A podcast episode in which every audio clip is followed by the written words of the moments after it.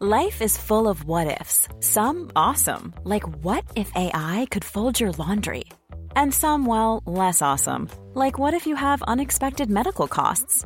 United Healthcare can help get you covered with Health Protector Guard fixed indemnity insurance plans. They supplement your primary plan to help you manage out of pocket costs. No deductibles, no enrollment periods, and especially no more what ifs. Visit uh1.com to find the Health Protector Guard plan for you. En este episodio hablamos de el dogma de la ciencia, Ciencia, gobiernos y control de las masas. la materia y el espíritu. Enteógenos, espiritualidad y ciencia.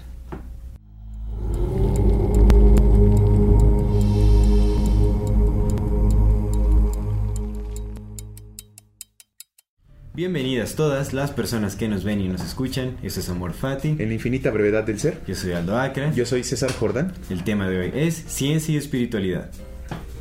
Antes de dar inicio a este episodio, queremos recordar a nuestra querida audiencia que si no se han suscrito a nuestro canal, pueden hacerlo ahora. No se les olvide darle clic a la campanita para que les llegue notificación cada que saquemos un nuevo video. Ayúdenos compartiendo nuestro contenido si les gusta lo que hacemos para llegar más lejos y seguir creciendo. Y no se olviden de dejarnos sus comentarios. Recuerden que toda retroalimentación es más que bienvenida. Muchísimas gracias por acompañarnos hasta este momento. En este episodio queremos enviar saludos a nuestra querida comunidad Fati. De TikTok, Enrique Bravo76, María-Terán.r, Gustavo Arciniega Luna y Tayback. De nuestra querida comunidad de YouTube, a Esther Zubiri, a Berenice González y a Eric Aldana. Y de Insta a Dan Plask y a Vida en Punto Marte. Muchas gracias por vernos y escucharnos. Y este es saludo especial. Queremos mandar un saludo especial a Elizabeth Velázquez Neri. Muchas gracias por tu donación. Recuerden que apreciamos muchísimo cualquier donativo que nos puedan hacer. Es de muchísima, muchísima ayuda porque así podremos seguir creciendo y, y les podemos traer mejor contenido. Queremos que este canal siga evolucionando sin límites. Realmente, eh, pues esperemos que la vida nos brinde la oportunidad de, de continuar por aquí por mucho tiempo y eh, crecer cada vez más, ¿no? Muchísimas gracias, Elizabeth Velázquez Neri, Muchas gracias. por tu apoyo. Comenzamos. Amigo, ¿cómo está usted? Bien, hermanito. pues, Bendecido lunes. Así es. Martes para quienes nos ven. Para quienes nos ven, sí, sí, sí, bendito martes o cualquier día de la semana que nos estén viendo. Bendito momento. Bendito digamos. momento. Sí. Exactamente. Sí está chida la vida, ¿eh? Sí, es, es- tiene todo. Digo, al final es una cuestión de perspectiva, ¿no? Y, y- y- y también tendrá mucho que ver con nuestra capacidad de aceptación de, de cada momento. Porque pues no, no siempre es bonito, pero podemos encontrar lo bonito hasta los peores momentos. Sí, sí, sí. Pues es, es- está, es bello el acto de vivir. Supongo que por eso a veces nos cuesta tanto cuando morimos en esta versión, ¿no? Sí, sí, sí, supongo. Bueno, también como dices, ya es como muy personal, ¿no? Cada quien ve la vida como la esté cargando. Exactamente. Pero bueno, hay que buscar el lado más bello a nuestra experiencia de vida. Velo por el lado amable, dijo el chavo. Exactamente, pues hoy nuestro episodio es de ciencia y espiritualidad. Es, es un tema muy amplio, muy diverso en realidad. Creo que sería importante comentar porque en este episodio vamos a especular mucho, que a mí me entusiasma bastante porque ya tenía un Claro. ratote que no hacíamos un programa de mera especulación como los primeros. Pero creo que es importante comentar que en este episodio teníamos planeado un invitado que por causas de salud no nos pudo acompañar, nuestro amigo Juanjo. Pero ahí sí lo ven un poco extraño de, de que no tenemos un, un tema estudiado como las veces anteriores. Es porque pues teníamos planeado este episodio con invitado. Pero ya saben que aquí sus amigos que, especuladores... que realmente este tema se presta más bien como para una reflexión, ¿no? Eh. Porque podríamos especificar sobre algún aspecto, pero pues bueno, eso ya llevaría el estudio de ese aspecto. En Sí, sí. Entonces creo que es- está bien con, con lo que tenemos. En fin. Sí. Pues lo primero tendríamos que analizar qué es, qué es la ciencia, para qué sirve la ciencia, en qué eh, contexto se encuentra Ciencia. actualmente la ciencia. Exactamente. Ajá, para poder este eh, hacer como bueno, primero tenemos como siempre tenemos que hacer un pequeño diagnóstico de en qué en qué punto se encuentra la ciencia en este momento. Eh, ¿Para qué se está usando? Eh, eh, ¿Cuáles son sus limitantes? ¿Cuáles son sus ventajas? ¿Cuáles son sus desventajas? ¿no? Eh, etcétera. Entonces, eh, ¿qué es la ciencia? la ciencia, pues la ciencia podríamos decir que es el acto de investigación de la naturaleza a través de la observación y la experimentación. Algo así, por ahí va algo así la, la definición de... experimentación, medición y observación, ¿no? Medición y observación, ajá, exactamente. Bueno, que en, en la experimentación creo que entra también lo de la, la medición. Podemos, bueno, palabras menos, palabras más. Sí, sí. En fin, que creo que el origen epistemológico de la palabra ciencia se relaciona con saber, Mm. que es muy similar a lo que significa gnosis, por ejemplo, gnosis y ciencia eh, significa saber. Entonces, es muy interesante, ¿eh? Pero bueno, sí, porque la- obviamente la, la- la ciencia eh, clásica no acepta eh, el gnosticismo, por ejemplo, como Mm. estas eh, ramas eh, esotéricas por ahí como de- del aprendizaje, del entendimiento, pero bueno, en fin. Eh, la ciencia en la actualidad. Pues creo que lo, lo más... ¿Qué, qué será? Como lo, lo más notorio de, de la ciencia es el método científico, ¿no? Porque es, es el método a partir del cual se investiga cualquier aspecto de la vida, ¿no? Y, y el método científico es lo que se utiliza para determinar, digamos, como qué entra y qué no entra dentro de, de la ciencia. Aunque no siempre, porque hay muchas... em, se han hecho muchas investigaciones, hay mucho conocimiento que aún utilizando el método científico es descartado por la comunidad científica porque pues eh, se carga mucho dogma en, en- en las ideologías eh, actuales de la, de la ciencia. Bueno, ya ni tan actuales, que ese es uno de los grandes problemas, ¿no? Que la ciencia sigue arrastrando muchas especulaciones que se hicieron, que se, se, se arraigaron y se convirtieron en fundamentos hasta la actualidad. Sí. Pero bueno, eh, el método científico, ¿te gustaría hablar un poco acerca del método científico? Tú. Sobre cómo... Tú, tú, tú. Eh, bueno, está bien. El método científico en realidad es, pues nace de la, de la observación primero del- de, nuestro entorno, la naturaleza. Ujú. A partir, bueno, se, se nota algo en, eh, a, a partir de la observación, de ahí se crea un cuestionamiento, Ujú. se cuestiona lo que estás observando, de ahí ese cuestionamiento se lleva a la experimentación. Eh, no, perdón, de, de este cuestionamiento surge una hipótesis, la hipótesis se lleva a la experimentación. Y después de la experimentación se, eh, se, bueno, se lleva una conclusión y se publican los resultados, digamos. Y eso sirve para ya trabajar en la creación de una teoría. Digamos, si el, si el resultado de nuestra hipótesis, bueno, de la experimentación de nuestra hipótesis es, eh, es repetible y es eh, comprobable, entonces ya se puede convertir en una teoría establecida, en- digamos, en la comunidad científica. Si lo aceptan. Exactamente, que, que eso, pues hay que, hay que hablar mucho acerca de la comunidad científica actual porque, Actual y de siempre. bueno, de siempre, más bien cómo se fue construyendo también el pensamiento científico. Pues era importante actual. como también entender un poco de la historia de la ciencia, ¿no? Eh, los primeros científicos, por así decirlo, no nada más eran, digamos que la, la, la visión actual eurocentrista viene mucho, mucho viene del pensamiento helénico, ¿no? De los griegos. Y las primeras personas que hicieron experimentos pero eran filósofos. Y de filosofía es amor a la sabiduría. O sea, lo que se Sí. primaba en aquellos días era la sabiduría por sobre todas las cosas. Por eso es que tenemos a personas como Platón hablando del mundo de las ideas y, sin- y siendo muy respetado. Sí. ¿no? Tenemos a personas como Aristóteles, tenemos a personas como Sócrates, pero también tenemos a personas como eh, Pitágoras, ¿no? Que era un científico que hacía experimentos, pero pues que también tenía partes espirituales. Pitágoras Sí. creía en el ánima mundi, en el Sí, ánima de las cosas. Era alquimista también. Entonces, de repente ven- venimos de una de un amor a la sabiduría por el que las cosas se hacían simplemente por el gusto de aprender, ¿no? La conversación primaba por sobre todo las cosas y la conversación no es otra cosa más que una especulación Sí. de dos personas o tres, ¿no? O Lo- más. O más. Lo dice eh, en este libro de los de los diálogos, lo mencionan Terence McKenna y, y, bueno, Stroppel Shedrick y Ralph Abraham Ah, Abraham, que precisamente la conversación, por eso hacen ellos la conversación, porque nos lleva a otro, otro tipo de conocimiento que a veces Mm. no se presta en el método científico actual, porque Claro. tiene que ser muy riguroso, ¿no? Entonces el punto es que veníamos de un amor a la sabiduría, de, un, de una necesidad de aprender de qué estaba hecho el mundo sin, sin cerrarse nada y sin negar nada, ¿no? Siempre dispuestos a aprender de lo que el otro viniera a decir. Y pues de repente se fueron imponiendo ciertos criterios. Luego vino la alquimia, que es un precursor de la ciencia actual, ¿no? En el que pues también se seguía especulando sobre la creación de Dios, sobre la materia, sobre el ánima de las mismas cosas, la esencia de las cosas.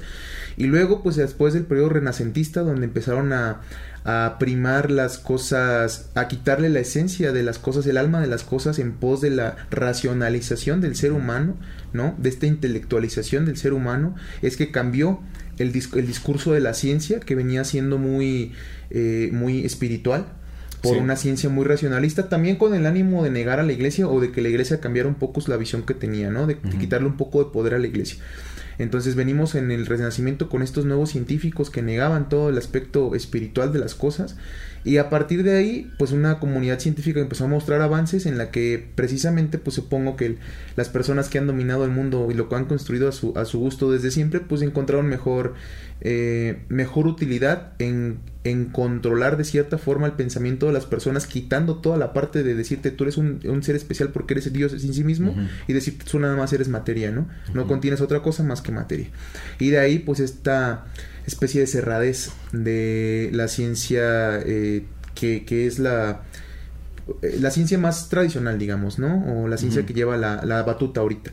Entonces es importante como a, brevísima parte como de dónde, de dónde partió, qué es lo que sucedió y dónde estamos. digamos, digamos como que la ciencia... Eh, moderna, digamos, o la ciencia actual se deriva desde Grecia, digamos, empezó en Grecia y fue evolucionando hasta llegar a este punto. Bueno, evolucionando o medio de, evolución, de. Pues todo es evolución, no es cambio. Sí, pero sí, sí coincido con eso, que en, algún punto de la historia de la ciencia un, una, un, eh, un momento en donde justamente se le quitó, se privó de espíritu a, a todo lo, aquello que está vivo, ¿no? Se llegó como un... Eh, a un entendimiento, a mi parecer equívoco, sobre las cosas, ya que pues todo parecía tener una naturaleza más mecánica que espiritual. ¿no? Entonces todo, todo se redujo a eso, a mecanismos. ¿no? Los seres humanos somos como máquinas, máquinas pensantes, que bueno, funcionamos también con este eh, a través de una programación, digamos, genética, ¿no? Y eso es lo que somos. Los animales también son, son eh, máquinas menos complejas que los humanos, la Tierra también funciona como un mecanismo, todos son el universo es mecanístico, digamos, o es mecánico. y, pero eso es muy irónico porque creo que uno, de los eh, de, de, los principales promotores, digamos, como de esta, de esta nueva visión de la ciencia, por así decirlo, fue eh, Descartes. Y Descartes tuvo como, como esta visión justamente de, cómo funcionaba el, ser humano como un mecanismo, algo, algo más, este, pues sí, como esta, visión mecánica de, la vida, a través de un sueño en donde unos ángeles le dieron como esta visión. Hmm. Entonces es como, es, es, demasiado irónico, ¿no? Porque esta visión ya descarta como justamente todos los fenómenos que van más allá de lo físico, de lo material. Pero esta visión viene de un fenómeno que es, es este, pues digamos, hasta esotérico, realmente viene de una visión a partir de, los sueños.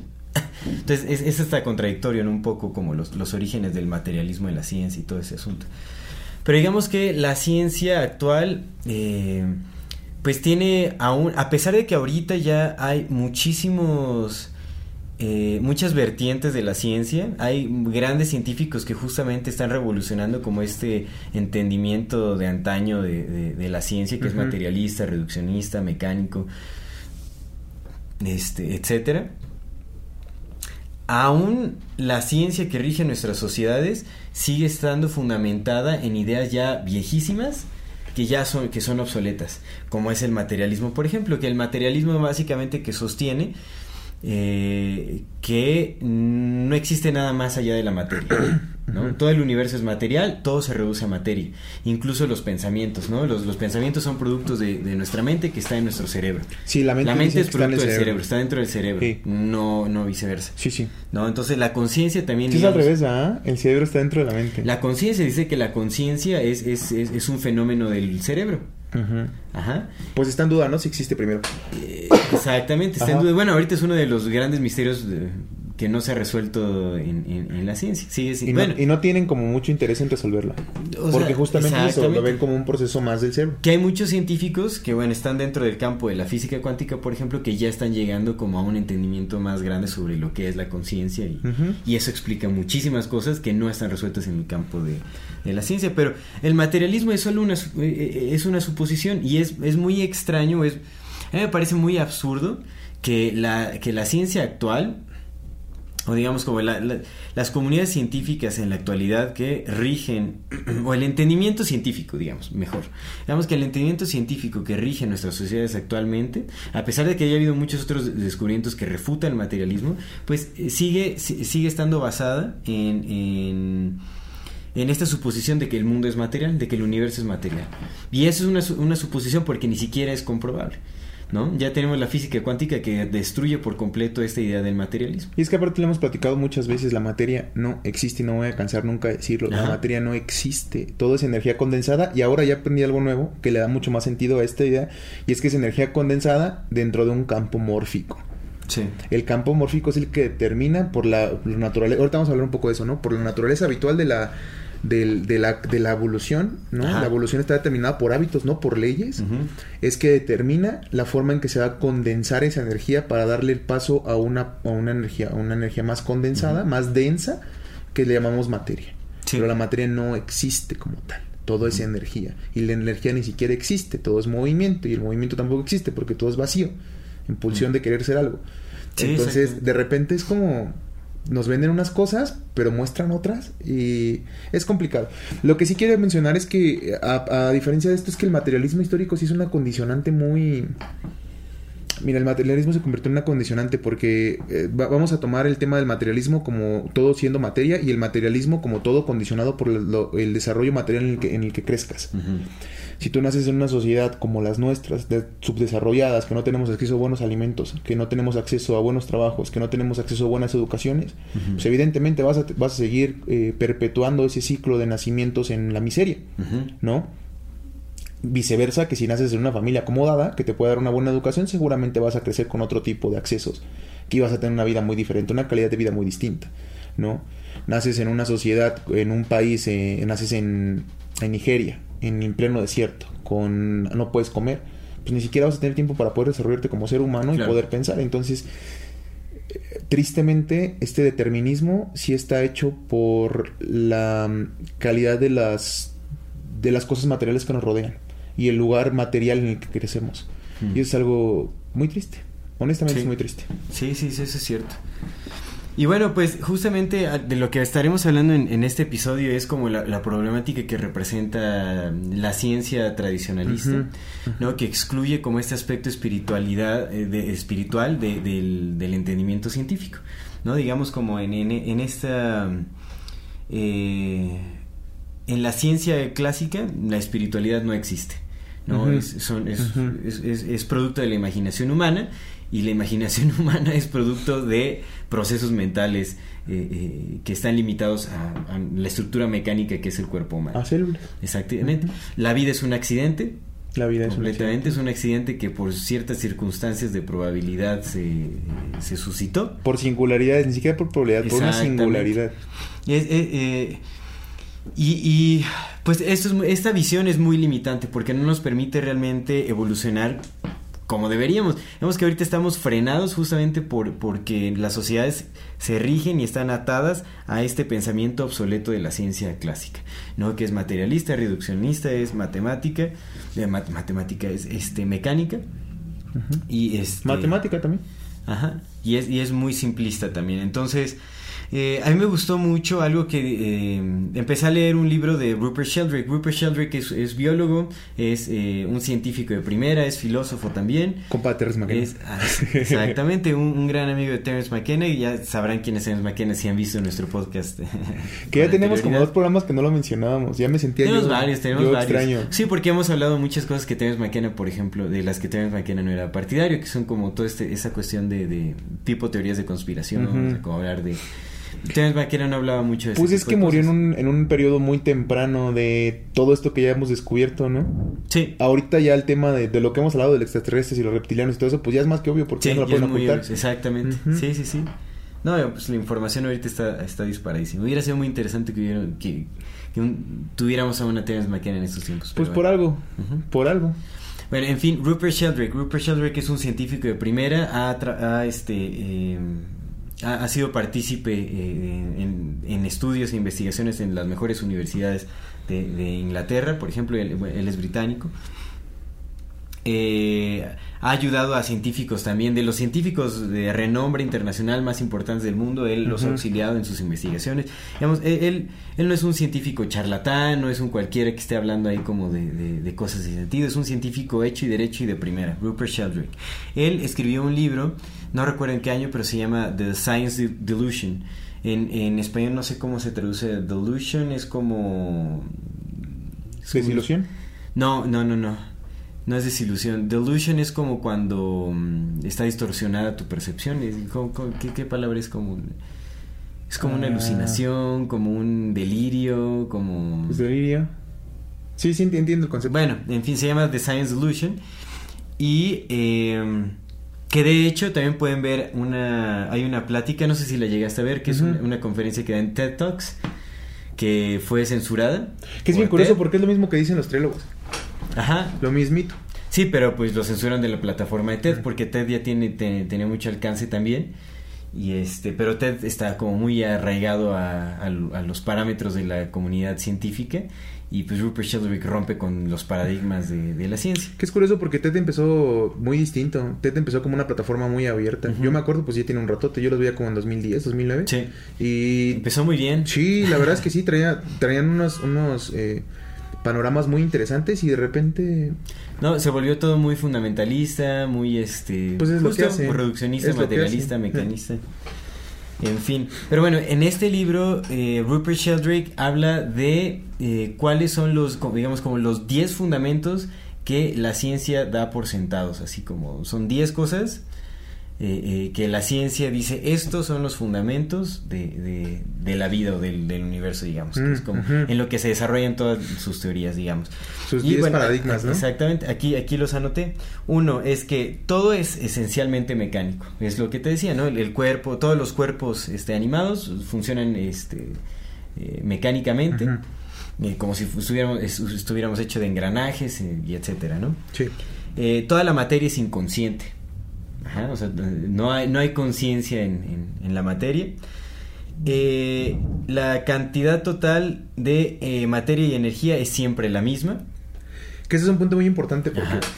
el tema es que lo, lo dice en esa, en esa conversación y es que es bien cierto, ¿no? La de, lo que dice Terence McKenna, de la ciencia tiene una explicación para todo y solamente, solamente tiene una cosa que dicen, dame un solo milagro y de ahí yo te explico todo lo demás. Que es el milagro del Big Bang, es justamente el Big Bang, ¿no? Es como, y tiene un chingo de sentido, es, ok, me, te, me aceptas que de una singularidad de la nada, por puro gusto, un día de repente dijo, ah, puede explotar, ¡pah! y a ver qué pasa. Y de ahí nacieron todas las leyes naturales en las que existimos y toda la complejidad del absoluta nada, pero me dices que esa nada no es algo más, solo es la nada. Sí. No, y aparte, no, o sea, no, no- ni siquiera investigación sobre si hubo algo más. Los, O sea, es, es nada más ahí, es el punto igual de no partida podría, y ¿no? no se pues, cuestiona. ya no se ya es mucha especulación ver qué hay antes de lo observable, pero... Y no se cuestionen. Pero Pero, no pues es- cuestiona, es, no pero se es clave, es clave Sí, sí. Con, todo lo demás, ¿no? Porque ahorita ya hay teorías que dicen que pues no solo fue un Big Bang, sino son infinitos múltiples, Big Bangs. sí, sí, sí, No, en ocurriendo todo el tiempo. Cuatro, las leyes de la naturaleza eh, son fijas. Es decir, no cambian, No mutan. Que eso es bien importante, ahorita si quieres... Ahorita lo vamos a hablar, sí, exactamente. Eh, la naturaleza no tiene propósito y la evolución no tiene ningún camino ni dirección. Solo ocurre. Solo ocurre, o sea, es, es como accidental, todo es accidental, no hay propósito. Eh, seis, eh, toda la herencia biológica es material, es decir, los genes son como pequeñas trazas materiales Determinan todo. Que, es, que lo que determina la herencia de, de lo que se Si no hay genes no hay nada. Sí. Exactamente. Sí, sí. Pero es material, los genes son materiales también, ¿no? Todo. Ahora, siete. eh, las mentes están dentro de las cabezas y eh, son actividades del cerebro, Ujú. ¿no? La- o sea, Ujú. como los pensamientos son actividades cerebrales, la mente existe dentro del cerebro y Todo es por el cerebro. Ocho. Eh, memo- la memoria o las memorias se almacenan en, en- en el cerebro como trazas materiales. O sea, las memorias se reducen a, a- a materia también. eh, eh, sí, que se guardan en el cerebro y se borran al, al momento de la muerte. Ujú. Ese es como otro fundamento científico. 9. fenómenos que no se pueden explicar son ilusorios. Es decir, Mm. como todos los este, fenómenos paranormales y todo esto es una ilusión. No existe, o sea, es una- no es real. 10. La medicina eh, mecan- mecanista o mecanística, la medicina mecánica es el, eh, el único tipo de medicina que es funcional. Que es, Eso es lo que más daño ha hecho. Es una de las cosas que más daño ha hecho. Pero ahorita vamos a ver estos fundamentos que tienen que ver y también cómo influencian a nuestra sociedad en la actualidad y qué, qué es el, qué es el daño que se genera a partir de estos fundamentos que parecen ser irrevocables. Este podcast es posible gracias al trabajo de un gran número de personas que invertimos nuestro esfuerzo, tiempo y recursos para llevarlo a cabo. Tenemos planes a futuro y deseamos seguir creciendo para ofrecerles un mejor contenido, pero para esto necesitamos de su apoyo. Así que si les es posible pueden dejarnos una donación por PayPal al enlace que dejaremos en la descripción de este video. Si no les es posible, recuerden que compartiendo nuestro contenido también nos ayudan bastante. Amamos lo que hacemos y agradecemos mucho su compañía. Muchas gracias por acompañarnos y seguirnos durante este y otros episodios. Continuamos. Pues esos son como los 10 Mandamientos. fundamentos de la, de la ciencia que ya se da por hecho y pues es en lo que se basa. De hecho, este pensamiento es el que rige nuestras sociedades en la actualidad. ¿no?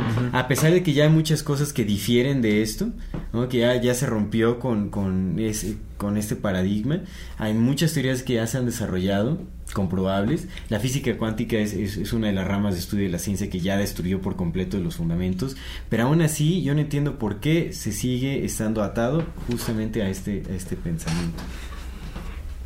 ¿no? Y eso pues realmente nos priva de, de la libertad de, de, evolucionar eh, eh, pues con mayor facilidad de, expresarnos y de, pues de, llegar a, mayores alcances co- del entendimiento humano y, de por qué estamos aquí, ¿no? Porque realmente la ciencia excluye todo, o sea, creo que también hay que mencionar que, que las comunidades científicas funcionan como, como una mafia en realidad, ¿no? Porque no importa el tema de que hablemos, ya sea alimentación, ya sea medicina, ya sea este eh, en el campo automotriz, ya sea en- en- en- en donde quieras, en cualquier tema y aspecto de la vida, la ciencia sí funciona como una mafia. Recordemos que ha habido muchos casos de tecnologías que pretenden ser mucho más funcionales Mm, y duraderas que ujú. han sido este, eh, destrozadas completamente por la industria y, y esto y no podemos separar tampoco a la industria con la ciencia Sí, completamente. Ajá, porque van de la mano también hay que ponerse a ver quiénes son quienes están por ejemplo eh, patrocinando eh, estudios científicos ¿Te sabes la historia de la medicina moderna? la historia de la medicina moderna que, que- que no fue con los con los Rothschild No, este con güey del Rockefeller. Rockefeller. fue con los Con Rockefeller John ¿no? Que destruyeron toda la, la homeopatía y este Sí, la cosa, la cosa está así. En aquellos años, como en 1900, todavía finales de 1800, 1900, pues todavía la medicina era de boticas. Porque Sí, que justamente fue, fue ahí, a fina- eh, fue en el siglo XIX cuando el espíritu se separó de la, ciencia por completo. Y, eso tiene mucho que Justo, ver. entonces hace cuenta que en Estados Unidos había, pues como venían de una larga tradición con los, eh, los nativos americanos de plantas, de curación con plantas. Sí los exterminaron y todo, pero pues quieras o no quieras, siempre hay mezcolanzas de, de, de culturas, ¿no? Entonces había muchas droguerías por el país, o muchas boti- boticarias por el país, que ayudaban con plantas, con remedios naturales. John D. Rockefeller eh, controlaba el tema del petróleo, más el acero y otras cosas. De repente, justamente el la industria tiene a sus científicos trabajando para ellos. La industria que tiene la mayor biblioteca eh, acerca de plantas, de uso de plantas, es la, la industria medicinal. Es la que tiene los mejores estudios acerca de las plantas, de todo el mundo. Pero ninguno es libre, porque lo que hacen es, ok, esta planta cura esto, ve que, ve que cura, pues cura esto y esto y esto, ok, sácale la, la sustancia, haz la patente y déjalo ahí. La gente no tiene por qué saberlo porque yo necesito sacar medicinas, medicinas para vender, porque yo no quiero que tú te cures, porque si te curas, un paciente menos es un dólar menos. ¿No? Entonces yo no quiero que tú te cures, yo Ni- necesito que tú sigas, sigas enfermo y Ni que, te, ni que te cures ni que te mueras. Solamente necesito prolongar tu vida eh, enfermo para que me sigas comprando medicinas por mucho tiempo. Exactamente. Y ya ni siquiera es por temas del dinero, porque seguramente ya nada más es por mero control. Sí. Porque dinero ya tienen, ya no necesitan más dinero. Sí, sí, sí. Bueno, el punto es que entonces a Rockefeller le llegaron con este nuevo, eh, nuevo descubrimiento de los petroquímicos. Del plástico y otras, y otras moléculas que estaban derivadas del petróleo, que pueden derivarse del petróleo, entre ellas sustancias para las medicinas, para hacer medicinas. Entonces, cuando le llegaron con esta nueva información que lo podía hacer mucho más rico, porque en aquellos años todavía ocupaban el dinero porque no eran tan ricos como ahorita, Rockefeller dijo, va. Y lo que hizo fueron dos cosas. Una, inyectarle dinero, más dinero al Capitolio del que ya le daba, para empezar a hacer ilegales todo el tema de la curación con plantas. En primera, no tanto ilegales, sino para empezar a desacreditarlos. Y en segunda, empezó a inyectarle dinero a universidades para empezar a formar nuevos médicos que olvidaran sus viejas prácticas y ahora empezaron a utilizar este nuevo invento que eran las medicinas. Las medicinas como las conocemos Y actualmente. justamente que desprestigiaran y desacreditaran el, Precisamente. la eficacia de, la- de las plantas. Entonces, gracias al dinero de Rockefeller, fue que toda la industria me- medicinal pues se fue para arriba. Con ese descubrimiento de que podían sacar de los, de los petroquímicos, podían sacar derivados moleculares y empezando a desacreditar todo el tema de la herbolaria. Y pues de ahí fue la, la inst- la insta- instalación de la medicina moderna como la Claro, conocemos. y ese, ese es un gran problema porque pues la ciencia ya tiene un, perdón, más bien la industria ya tiene tiempo que tomó poder de la, de la ciencia. Sí, un montón. Es como los alimentos genéticamente modificados. Ujú. ¿Quiénes, quiénes ahorita son como los, los monstruos o los líderes en, en, eh, que abarcan el mayor mercado de alimentos en el mundo? Pues era Monsanto hasta que lo compró Bayer. Bayer, que que, es una- hace una industria farmacéutica una industria comprando la- a la industria más malvada del mundo. ¿Qué hace? Exactamente. De alimentos. Y obviamente están, eh, eh, están invirtiendo muchísimo en, en- en investigaciones científicas que avalen el uso de eh, alimentos genéticamente modificados, de cultivos genéticamente modificados, ¿no? Supuestamente para para incrementar la producción, para que tenga mayor resistencia a cambios climáticos y todo ese asunto, pero eh, eh, son estudios que pues obviamente llevan un sesgo, pues eh, un sesgo marcado y pautado Sí. por la industria Sí, claro. que únicamente buscan como ese favorecimiento económico sin importar las consecuencias. Y es que es, es un, es un gran problema cuando se le quita el, el espíritu al- a la materia, cuando lo, lo- lo reduces a... eh, eh, cuando lo reduces y lo separas. ¿Por qué? Porque... eh, ¿Qué es lo que pasa cuando, cuando vemos interactuamos con materia que, que carece completamente de espíritu?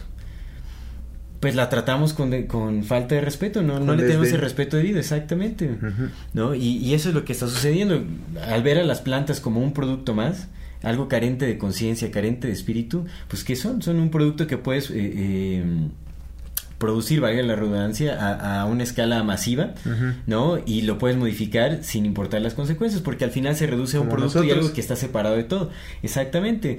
Y, y, y cuando incluyes eh, el espíritu en todas las cosas, te das cuenta de que hay, hay, un, hay una unión entre todas las cosas. ¿no? El espíritu de, de cada cosa, de cada objeto, de cada lo que sea, de cada ser vivo, ser eh, eh, no vivo, lo que sea, eh, está unido con, con el espíritu que es eh, que le da vida a la vida, digamos. Sí. Hay una sí. conexión entre todas las cosas, entonces ya no estás viendo de una, de una forma simplista a- a- al objeto con, o, o la materia con la que estás interactuando. Si interactúas con una planta, por ejemplo, te das cuenta que la planta depende de, de la tierra, de la salud de la tierra, de, de- de la vida de microorganismos que hay en la tierra, de- y, y te das cuenta de que pues estos De microorganismos... la salud del aire. Exactamente, depende que haya minerales, ¿no? De, de que el suelo esté cubierto, de que, de que esté protegido, ah, de, de que, eh, de que no haya este, erosión, por ejemplo, todo ese Sí, tipo sí. de cosas. Te das cuenta que la planta no es planta sin todo el conjunto de cosas que la hacen ser planta. Y eso es algo que pasa con la ciencia, cuando la ciencia se vuelve, se vuelve reduccionista. Todo lo reduce a una sola cosa. Sí, sí. Lo separa y, y lo, y lo va analizando parte por parte. Se analizan las partes, pero no se analiza en un contexto con el todo. Que a mí me hace mucho sentido el hecho de que lo hayan hecho así, porque, pues mira, eh, si tú haces a la ciencia un, un ente desapegado del resto de la humanidad y aparte la pones en este pedestal, no cualquier, que no cualquiera accede a él. Le privas al, al resto de los seres humanos el acceso a una evolución que podrían tener si no creyeran en la ciencia. Si tú crees en la espiritualidad como parte superior de todo, pues qué fácil es pues sentarte a meditar, ¿no? Honestamente, qué fácil es sentarte a meditar.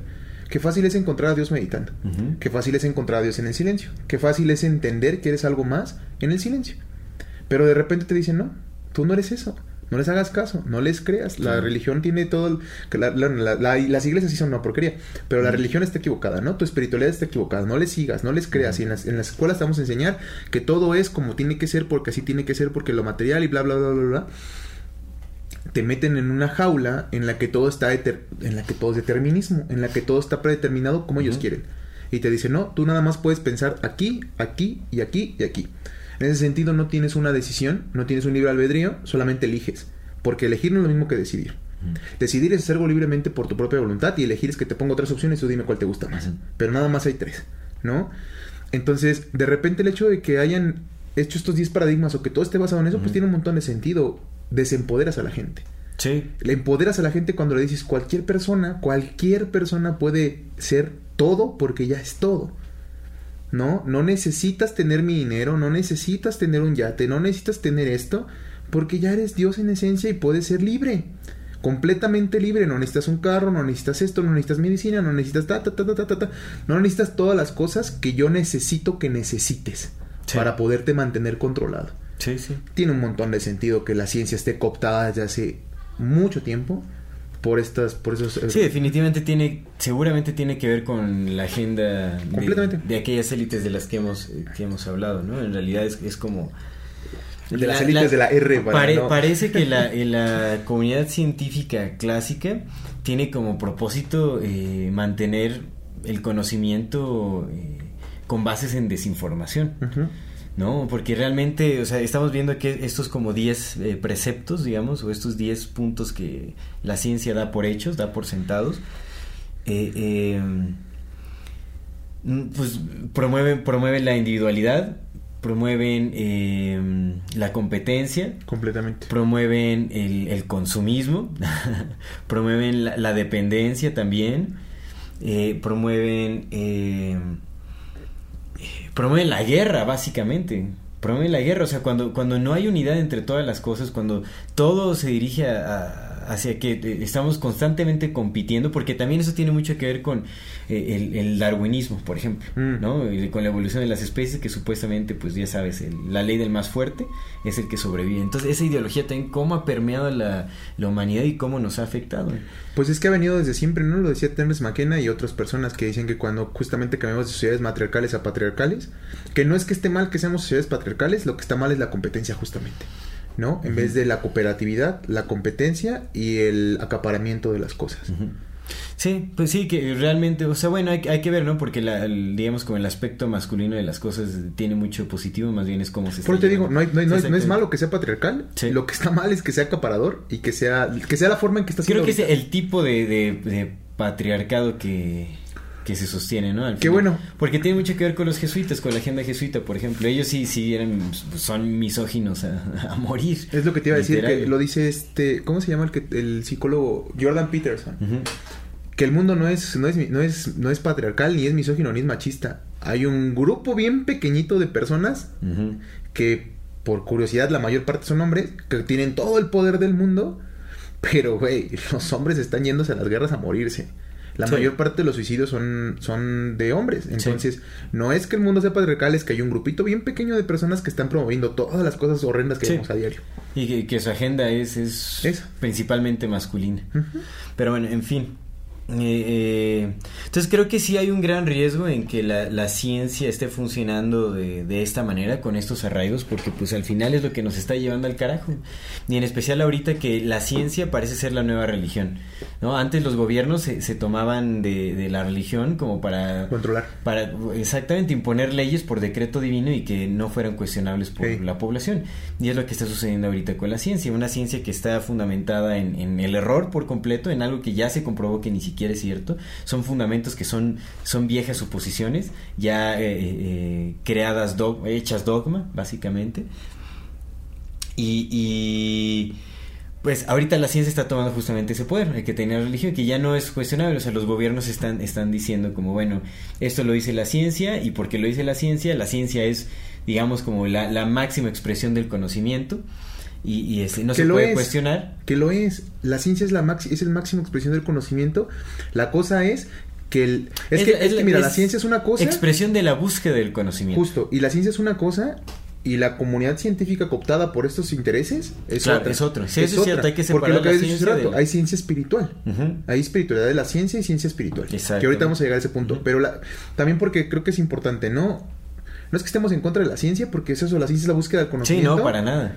Pero evidentemente la comunidad científica tiene otra agenda muy distinta que ni siquiera tristemente está manejada por ellos, ¿eh? No está determinada por la No. comunidad científica. No, por No, supuesto no. Bueno, habrá, habrá quienes sí. Recordemos que también del partido N Sí. alemán hubo muchos científicos que se tomaron puestos importantísimos en, en América, en Europa, Sí. en varios lugares. Sí. Y son... son Pero ¿quién se los llevó? Y, y- sí, exactamente. Por Es eso que es hay eso. que ver, hay que ver quién lo llevó. Pero digamos, ese linaje sigue presente en la Sí. actualidad porque los, los principales puestos en, en is- en Sí, sí. instituciones, Sí, eh, tanto políticas como científicas y tal, están relacionados como con este pequeño grupo de élite que, que maneja las cosas. Entonces, eso también es, es importante.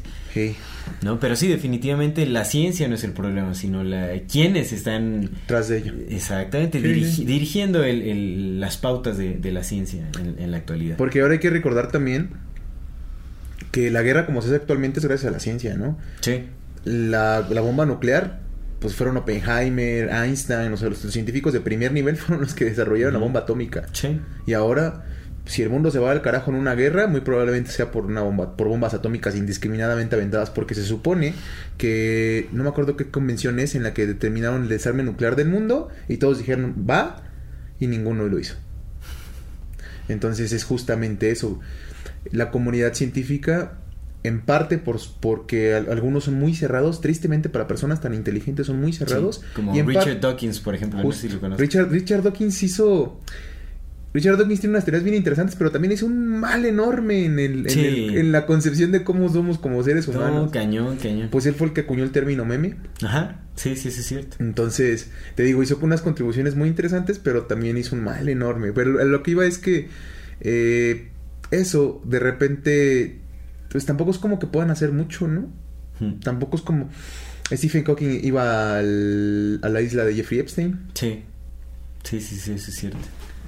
Entonces, no Bill sabemos. Gates, Bill Gates creo que también aparece en esa Bill lista, Gates, ¿no? super compísima de Jeffrey Epstein. Sí, es súper Que compísima. bueno, Bill Gates en realidad no, no es este Pues no es científico. filántropo se hace llamar, Mm, ¿no? Pero filántropo. bueno. En fin, sí, sí, sí. Pero sí, es sí, eso, sí. amigo, ¿no? La mayor parte, pues aparte, por ejemplo, los reyes en, en aquellos años de 1800, 1900 tenían sus propios científicos. Sí, sí, sí, sí. Galileo era, era científico de no me acuerdo qué rey. Pero los reyes de Inglaterra también tenían sus propios científicos. Ah, Sir Isaac Newton era un científico privado de la reina.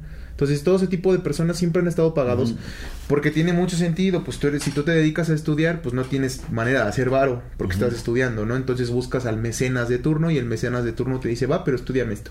Sí, sí, es cierto. Que mira, es muy chistoso porque estos científicos que mencionas tenían, digamos, te- como un background espiritual, religioso. Y, y Newton era, era católico, creo, ¿no? Cristiano. ¿Era cristiano? ¿Era protestante o era católico?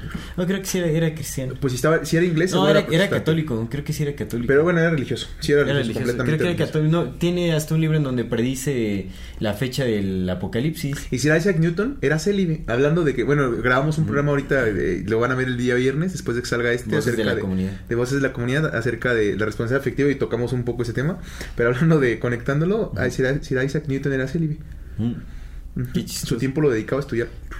completamente. Pero bueno, dato curioso, él predijo la fecha de, de- de- de- del apocalipsis. Mm. del libro de, de Juan, John. Ah, sí, es cierto, sí lo hizo. Dijo que iba a ser entre el 2066 y el 2000. Entre el 2066 y el 2000. ¿Qué? 137, algo así, no me acuerdo. Algo así. Pero bueno.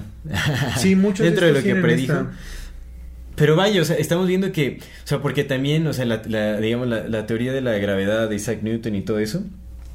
Sigue permeando en gran medida la, la ciencia actual. Y estamos hablando de que son personas que, que pues eran espirituales, eh, tenían práctica religiosa y, y hasta eh, supersticiosa en cuanto a lo que considera la, la ciencia, ¿no? Entonces es muy irónico. Einstein que- leía Bla- a Blavatsky. a Blavatsky, pues sí, exactamente.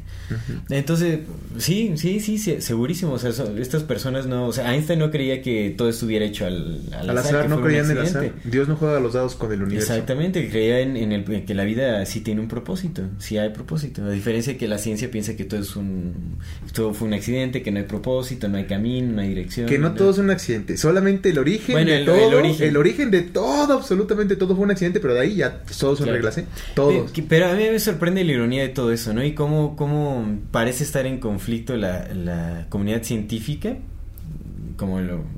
Digamos, quienes rigen la comunidad científica con la espiritualidad. Pero si nos damos cuenta de las más altas esferas de... de ¿no? De, la, de las esferas de gobierno, corporativas, científicas y todo esto, pues son personas que están haciendo rituales Como porque tendrían al que patas de hacerlo. cabra, exactamente, ¿no? Y, Señor Don Patas de Cabra, porque ya, ya, ya no tarda en llegar y hay que empezar a respetarlo. Sí, ¿no? no, ya sé que se lo encuentre uno por ahí. Ya debe estar como por aquí, pero en otros Entonces, es, es muy irónico todo eso, ¿no? Que, que a, la- a la población básicamente se le, se le hace creer eh, en este modelo materialista, reduccionista, cuando en las altas esferas de tanto de gobierno como de la ciencia, de la industria y todo esto, pues son, son personas que están haciendo rituales y están haciendo muchas cosas porque saben cómo funciona la, la energía, saben cómo funciona la conciencia, saben que hay una conciencia colectiva. Sí, la, sí, Porque la han utilizado para justamente manipular a las masas. Y eso es, esto es algo real, ¿no? Incluso pues, se puede ver eh, eh, cómo trabajó con la psicología mm, Edward Bernays, por Mm. ejemplo, sobrino de, de, de Sigmund Freud. Sigmund Freud. Ajá. Eh, Y eso es nada más como un- una pequeña probadita, porque realmente se han llevado estudios obviamente más a profundidad sobre cómo manipular a, a- a las masas, cómo funciona el pensamiento colectivo. Que sabes que es curioso. Rupert Sheldrake dice en esta teoría de los campos mórficos que para que algo que como, como es un campo mórfico, ¿podrías explicar un poco el campo mórfico? El, y camp- el- el campo mórfico, digamos que es como una memoria intrínseca de todas las cosas que se va guardando justamente como en, en, en el campo prespacial o en, en- la latiz, digamos. Es, es como este campo de información invisible, ajá, que es lo que eh, permite que la evolución sea posible. Digamos, se va almacenando la información de, de un hecho, de un evento, de una especie, de lo que sea. Y, y es lo que va dando como este... em, ah, ¿Cómo explicarlo? Es lo que le da forma a todas las cosas, digamos. Es la información que está guardada como en este, en este campo invisible que, y que le da forma a todas las cosas. Es decir, es lo que, le, lo que diferencia a un humano de un perro, de un gato, etcétera. Es como esa memoria que guarda la información de, de cada aspecto de la vida y la va manifestando. Y es donde se condensa la energía para formar materia. Exactamente. A lo Es que, voy- le a lo- a lo que iba es que quería decir esto es que justamente lo que dice es que en el campo mórfico no necesita que todos los individuos de una especie eh, aprendan algo para que se cambie Ah, para claro. los siguientes. Exactamente. Se- como es un campo mórfico y está conectado con todos los individuos de esa misma especie o de esa misma raza o de esa misma piedra o de ese mismo cristal porque está en todo, amigo, ¿no? El campo mórfico es para todo. Es para todo. Individual de cada Eh, cosa que hay. Es como, digamos que es como la, la idea del inconsciente eh, colectivo, pero aplicado a absolutamente todo y llevado a escalas eh, macro y micro. Y entonces, como dice esto, lo que, lo que ocupas para que una población en general aprenda algo nuevo o lo vaya heredando es que nada más un grupo lo aprendan, ¿no? Entonces, de repente, no necesitas que todos los seres humanos sufran cierta cosa, como que nada más necesitas hacer una prueba en cierto grupo y esa prueba en cierto grupo Y ya. se va a expandir. ¿Qué es lo que podemos ver con las tendencias en redes sociales? Solo necesitas que un grupo empiece a hablar eh, estúpidamente sobre algún tema que Memes. farandulero. Memes. sobre algún tema farandulero, exactamente. Por eso los memes también son peligrosísimos, porque ahora todo el mundo habla de, de cualquier chisme farandulero en, en, en redes y se vuelve el foco de atención del mundo. ¿Entiendes? Es impresionante lo que sucede y es justamente por eso, ¿no? Porque se necesita nada más que un pequeño grupo de personas empiecen como a prestarle la, la atención necesaria para que se esparzan Para que se esparza. colectivamente. Y para que las siguientes generaciones ya nazcan con ello. Exactamente. Además, un grupo. Así se, va, grupo. se van arraigando creencias, se va arraigando como información a todo eso. Sí, completamente. Te conté el, el tema de los memes y por qué son tan Mm. peligrosos. En primera son bien peligrosos porque, porque muy pocas personas los- de verdad los comprendemos como son. Pero te conté la- el cambio de percepción que hizo Peña Nieto. Sí, sí, lo contaste. También- lo- de hecho, también lo contaste en el podcast. Pero aquí en este rápido. El tema es que cuando estaba Peña Nieto de presidente, contrataron a una empresa israelí de que es experta en precisamente todo el tema de Manipulación mediática. completamente. Entonces lo que empezaron a hacer es que cambiaron la percepción de Peña Nieto del asesino de Atenco y todas estas cosas, inyectando memes, puros memes, a base de puros memes, cambiaron la percepción y de repente en menos de un año, en unos tres o cuatro meses, ya la gente no habla de Peña Nieto como el peor presidente que teníamos, sino como de mi Lord Peña, mi Tlatuani, Claro. mi Bombón, ¿sabes? Sí, sí, Cambiaron sí. la percepción de Peña Nieto a base de memes. Sí, ya lo hicieron en lugar de, de que fuera un personaje todo Horrible pendejo. como lo fue.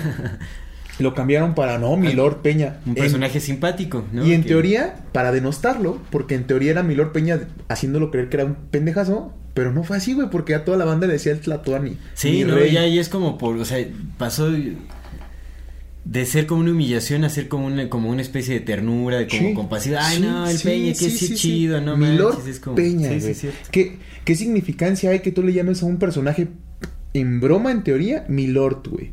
Güey, te, te rebaja nada más con decírselo. Sí. Con solamente decirle la palabra ya te estás poniendo en otro, en otro Sí. lado porque tu cerebro lo así Sí, lo asimila, tu cerebro no entiende bromas. El cerebro no sabe la diferencia entre una broma y la realidad. Para el cerebro todo lo que le digas es real, porque así funciona, el cerebro es pendejo. Por eso la mente no puede estar en el cerebro, porque la mente no es tonta. El cerebro sí. El cerebro es un órgano muy básico, sí controla todo lo que quieras, pero, güey, le enseñas dos flechas de- con diferentes posiciones y el cerebro dice, ay, no mames, esas cosas son diferentes. Cierto. Entonces, a base de puros memes, amigo, cambiaron la percepción de este compa. Cuando pasó lo de los riots en Estados Unidos apenas hace un año, en 2011. Ah, lo de Digo, Black Lives 2021. Matter, ¿no? sí, También- carnal. también. Cuando empezó, güey, empezaron los desmadres. Pasaron dos días en que todo Facebook estaba inundado de eso. Y al tercer día, güey, lanzan lo de los, los avatares. Que podías ser tu propio avatar. Mm. Pinche aplicación bien mal diseñada. Había como tres caras nada más, güey. Y toda la pinche banda poniendo sus avatares, güey. Toda Sí, la sí. raza poniendo su pendejo avatar, güey. Y no hubo una sola puta noticia más de los Black Lives Matter. Al menos aquí No, en este eso, lado. pero eso, eso fue manipulación mediática. Hay que- Black Lives Matter es ahí. Independientemente de eso, había, había disturbios y bloquearon los disturbios, las noticias de los disturbios, poniendo un pinche avatar, amigo. Pues no sé si lo bloquearon, al contrario, de hecho fue lo más difundido, porque realmente sí. No, carnal. Fueron tres días, güey, de noticias diciendo que habían matado a tal güey, que habían matado a tal güey. tal- Tres días, carnal. Yo las conté. Y al tercer día sacaron el pinche avatar. Y a partir de que sacaron los avatares, güey. Pero bueno, mira, ahí, ahí- ahí yo sí difiero un poco porque realmente sí hay un propósito de agenda con lo de Black Lives Matter. Pero no eso, aquí. es- eso es una... Pero no aquí, güey. Mm, fue, bueno, fue... Sí, aquí también hubo. De hecho, aquí también hubo un ¿De caso Black que lo Matter? quisieron... Sí, también lo pasó, pero ya fue con un caso de... En, en el norte también de un, un asesinato de... de es pinche México, mira, aquí es pinche México. Pero también lo, también lo hicieron tendencia porque realmente era una forma de, de generar empatía. O sea, como, ah, sí, en México también está sucediendo algo muy similar a lo que sucede en Estados Unidos, como el racismo y todo eso. Pura pinche manipulación. manipulando pura, muy cañón. güey, manipulación. Pero eso de los avatares, carnal, estuvo bien loco. Porque Más bien, eso de Black Lives Matter tiene mucho que ver con, con eh, el desprestigio del gobierno de Donald Trump. Tenía muchísimo que ver. Por eso es que sí le dieron bastante Sa- difusión. ¿Sabes también por qué fue, güey? Porque creo que no fue en 2021, creo que fue en 2020. Ujú. ¿Sabes también por qué, por qué fue? Porque fue justamente cuando estábamos en los tiempos de peores, este, que nos habían encerrado todos. Sí. Ajá, y la banda estaba, la banda estaba afuera haciendo todo su desmadre, güey, y ningún cabrón traía cubrebocas. Sí. Y todos estaban de, güey, ¿por qué no se han muerto? ¿Por qué no se han muerto si se supone que esta madre es súper contagiosa y llevan Sí, sí, sí, dos semanas y ningún cabrón se ha muerto de COVID? Y es como, eh, ahí te va tu avatar. Tin.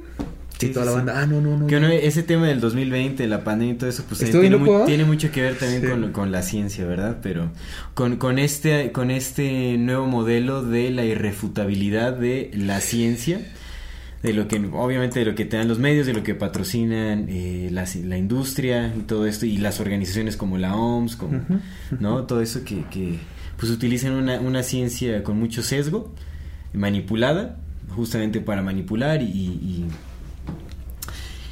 y crear una percepción eh, distorsionada de la realidad. Pero en fin, pues vayamos ahora al tema de espiritualidad, ¿no? O sea, cómo, cómo, cómo se fusiona la espiritualidad con, con la ciencia. Yo creo que, eh, bueno, creo que nunca ha estado separada la, la espiritualidad de la ciencia, solo ha sido como un, un intento que pues les funcionó por bastante tiempo, como estas comunidades científicas para quitarle el, el espíritu a, a la materia, ¿no? Como quitarle un poco de magia a la vida.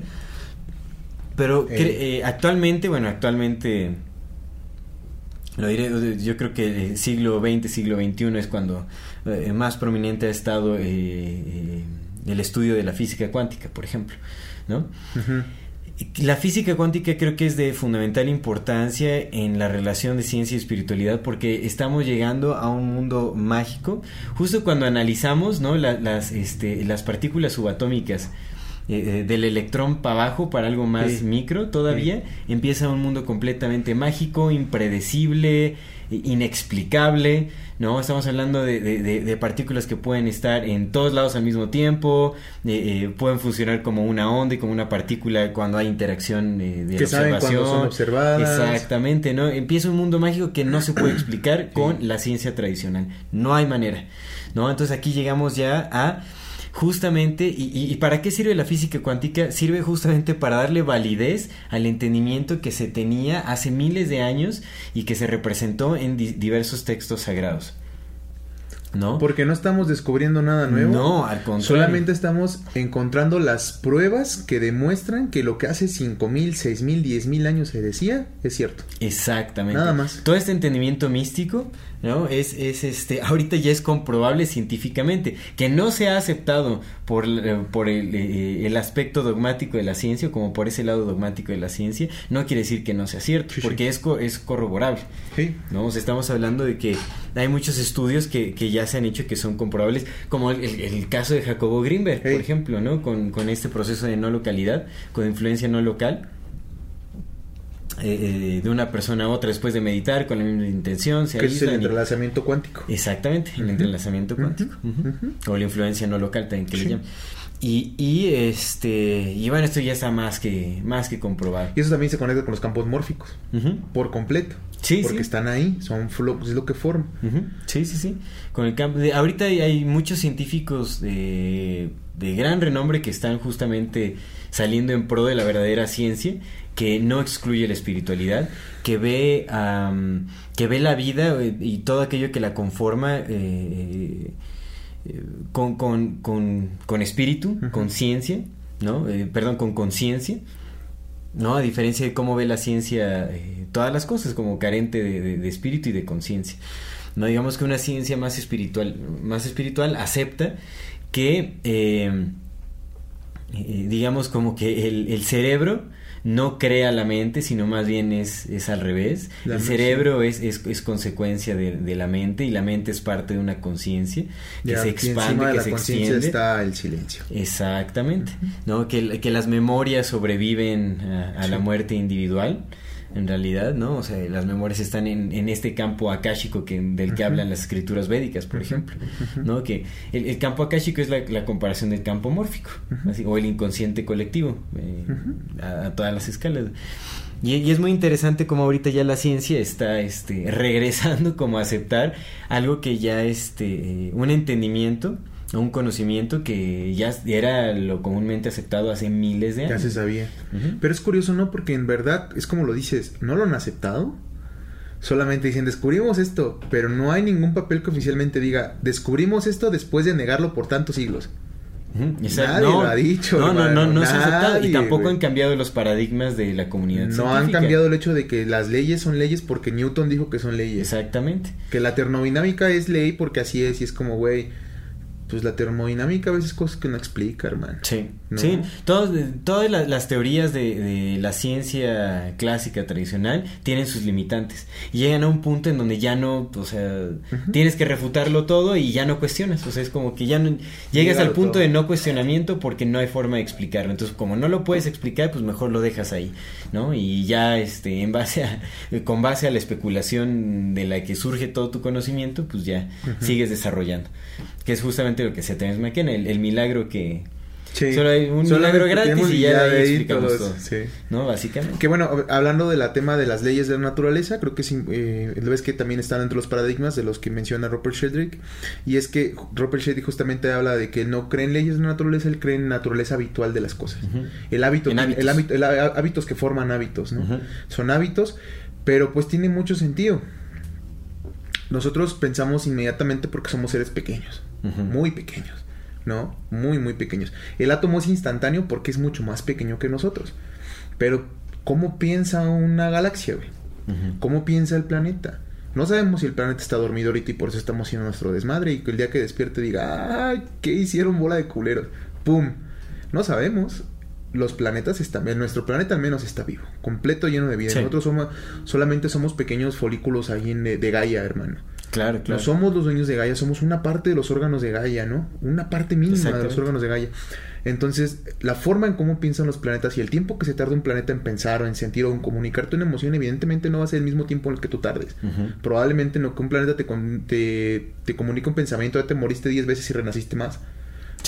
Y eso, extrapolándolo al tamaño del universo, ¿cómo piensa una galaxia? ¿Cómo siente una galaxia? Pues es. El tiempo es no hay tiempo, amigo. No tiene tiempo, no, no es como que, ¿sabes? Sí, sí, sí. No es como que se ataque de, ay, güey, les quiero comunicar esto, me va a tardar tanto. Es como, mi hábito es este y voy a cambiar de hábito, pero y para van que a tú escala, exactamente. No, pues son mil, cientos de miles o incluso millones de años para, Sí. para que, bueno, son más bien millones de años. Esas escalas son millones de años para que cambien los, los Pues hábitos. imagínate, nosotros llevamos 13.800 millones de años siendo esta misma configuración de materia. Probablemente el pensamiento que Dios no quiso- nos quiso comunicar cuando nos creó en esta experimentación de este universo, lo vayamos a entender hasta dentro de mil años más o de mil millones de años más. Sí, no, no Porque lo es un pum, y luego llegamos acá, ay cabrón, con qué eso quería decir, ya conoces un robot de, de 20 dimensiones, digas, Ujú. ay güey, con qué eso era para lo que estoy aquí, ¿no? Pero es un pensamiento que atraviesa eones y que atraviesa, no hay tiempos y no hay, no hay espacios. Sí, sí, sí, así. Y si eso le sumas que afuera de eso hay infinitos universos creándose todo el tiempo, puta güey. Hmm. Sí, ¿Qué sí, haces sí, con esa información? ¿Qué haces con eso, güey? Pues dices que las leyes son así y que no, que nada existe en materia porque no lo puedes comprender y si no lo comprendo entonces... Sí, entonces no, si no lo comprendo, no lo cuestiono, no lo investigo y mejor lo dejamos así. Y eso, es, Ujú. eso es como... Porque yo tengo que entenderlo todo porque mi cerebro lo tiene que entender y es como, no, güey. Terence McKenna decía que, que lo más probable es que los seres humanos tengamos que, que para que una vida sea más llena, tenemos que aceptar que no tenemos por qué saberlo todo, solo lo suficiente. No, eh, porque te va a llevar al, al grado de, de frustración letal, ¿no? O sea, ya... O de destruirte a ti mismo. Sí, es que es autodestrucción, exactamente. O sea, el intentar comprenderlo todo, pues, todo- al todo estar constantemente evolucionando, no lo puedes... Eh, puedes llegar a, cierto nivel de entendimiento, comprender como, eh, digamos, como lo, básico, los principios básicos sobre cómo funciona eh, la vida en, el cosmos, digamos, ¿no? Pero, pues, entender que todo está en constante cambio. Y justamente es muy importante eso de que las, leyes no son fijas, o sea, las leyes de, la gravedad y todo esto cambian. De hecho, hay eh, digamos, ese fue, sí fue como un descubrimiento que hizo Rupert Sheldrake al, al investigar como la velocidad de la luz, que, que notó que había como una discrepancia entre eh, ¿no? las medidas de la velocidad de la luz de 1928 a mil, no sé cuánto tiempo por los era atrás. 70s. Ajá. Eh, como en un periodo de ciertos años eh, había una diferencia, había, había disminuido la Sí, sí, velocidad sí. de la luz. Y entonces él cuando se comunicó eh, con, no recuerdo, con El la jefe cabeza del de, metrónomo, de metrología. de metrología. De metrología. ajá. Este, no, le dijo, oye, quiero saber qué significa esta, esta discrepancia, cambió aquí, ¿no? Y dijo, uy, acabas de descubrir como el, el ¿qué dijo? El secreto más escondido, secreto algo así. Sí. Más, pues como más humillante de, de- Sí, sí, sí. ¿no? de, de nuestra ciencia. Pero eh, ese di- después le dijeron que ese problema ya lo habían arreglado, este, poniendo como una, una medida base. Poniéndose todos de acuerdo. Poniéndose, exactamente, todos Sí. se pusieron de acuerdo para Sí, decir, sí. bueno, la velocidad de la luz es esta. Y ya, aunque varíe, siempre va a ser esta. Una constante. No, pero el, el, aunque varíe, o sea, porque sí cambia, o sea, va cambiando, la velocidad de la luz va cambiando. Y decidieron ignorarlo y solo para no complicarse más, porque pues eso obviamente te- habría que revisitar muchísimas teorías y muchísimas cosas, ¿no? O sea, solo para quitarse como el problema, lo más cómodo es como vamos a establecer una medida fija y esto va a ser como ya la base. La velocidad eh, de la luz es esta, la, la velocidad de la luz es esta y es incambiable, modificable, ¿no? Aunque en la naturaleza y en la realidad no sea así. No es así. No es Por así. completo no es así. ¿No? Entonces, ¿en qué, en qué se basa la ciencia que construye nuestras sociedades? Es impresionante. Fíjate que los Oye, místicos- y nos, y nos quejamos de, de las especulaciones, nos quejamos de, de quienes nos atrevemos a, ¿A especular? A, a imaginar, a especular, pues sí, a, a lanzar así hipótesis, a- ¿no? Si- si- sin tanto sin tanto fundamento, pero en realidad pues le- es parte de la imaginación, así así nacen muchísimas cosas. Sí. Y es un buen ejercicio, es un ejercicio que la ciencia no... eh, bueno, que las comunidades Científicas dejaron de hacer. no están haciendo. Pues dejaron de hacer. Y es bien triste. Los mexicas tenían una explicación del tiempo. Ya haremos un programa especial sobre ese libro en específico, que es de tres escenas, Ujú. porque sí es una explicación bien, bien interesante Sí. del tiempo, ¿no? Pero en general, ya ves que tenían su propio calendario. Nosotros tenemos dos calendarios, el calendario juliano y el calendario gregoriano. El calendario juliano se lo creó Julio César, un uno, uno de los Césares emperadores, Sí. pero teníamos errores que después se corrigieron con el calendario gregoriano. El calendario gregoriano es por lo que tenemos años bisiestos y de repente, por ejemplo, en el 2000, que fue un año bisiesto, no hubo febrero 29 porque necesitaban que no hubiera ese febrero 29 para que se siguiera corrigiendo. Ujú. O sea, tiene varias cosas para que se vaya corrigiendo Sí. el poder. Los mexicas no necesitaban eso. Porque lo que entendieron es que la naturaleza cíclica del universo hacía que su propio calendario, ellos, ellos ya sabían que el día no duraba 24 horas, sino 23 punto ta. ¿no? Y que el año no duraba 365 días, sino 365 punto tan, tan. Y ese punto tal y tal, después de no sé cuántas, un montón de vueltas, como después de casi 2000, 2000 tantos años, se corrigía a sí mismo y volvía a empezar en la misma cuenta otra vez.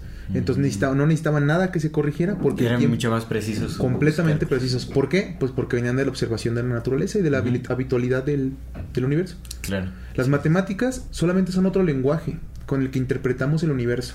No es el universo hablándonos, es solamente otro lenguaje. Es un lenguaje nada más, así es. Sí, Sí, sí. sí. sí. Sí, y también son y también evolucionan. Las Sí. matemáticas también Completamente. evolucionan. Eso es importante también saberlo. ¿no? Sí, sí, sí van cambiando. La imaginación. La imaginación. ¿Sabes a mí a mí que me parece que es un punto de unión importantísimo entre la ciencia y la espiritualidad? Los enteógenos. Mm, Los enteógenos también están llegando como a, a hacer ese punto de, de fusión. Recordemos que la estructura del ADN se descubrió en un viaje de LSD. Y Sí. muchos descubrimientos también han, han surgido por viajes eh, con enteógenos. sí. ¿no? Entonces, eh, creo que es, es un punto muy importante porque lo que hace justamente el enteógeno es romper con esas estructuras arraigadas mentales y, te permite acceder como a, campos de información que trascienden la, in- la individualidad, ¿no? Accedes, digamos, como a este... eh, eh, pues a lo que se puede decir como el campo mórfico de la Tierra, posiblemente. O del ¿Qué? universo, O del universo.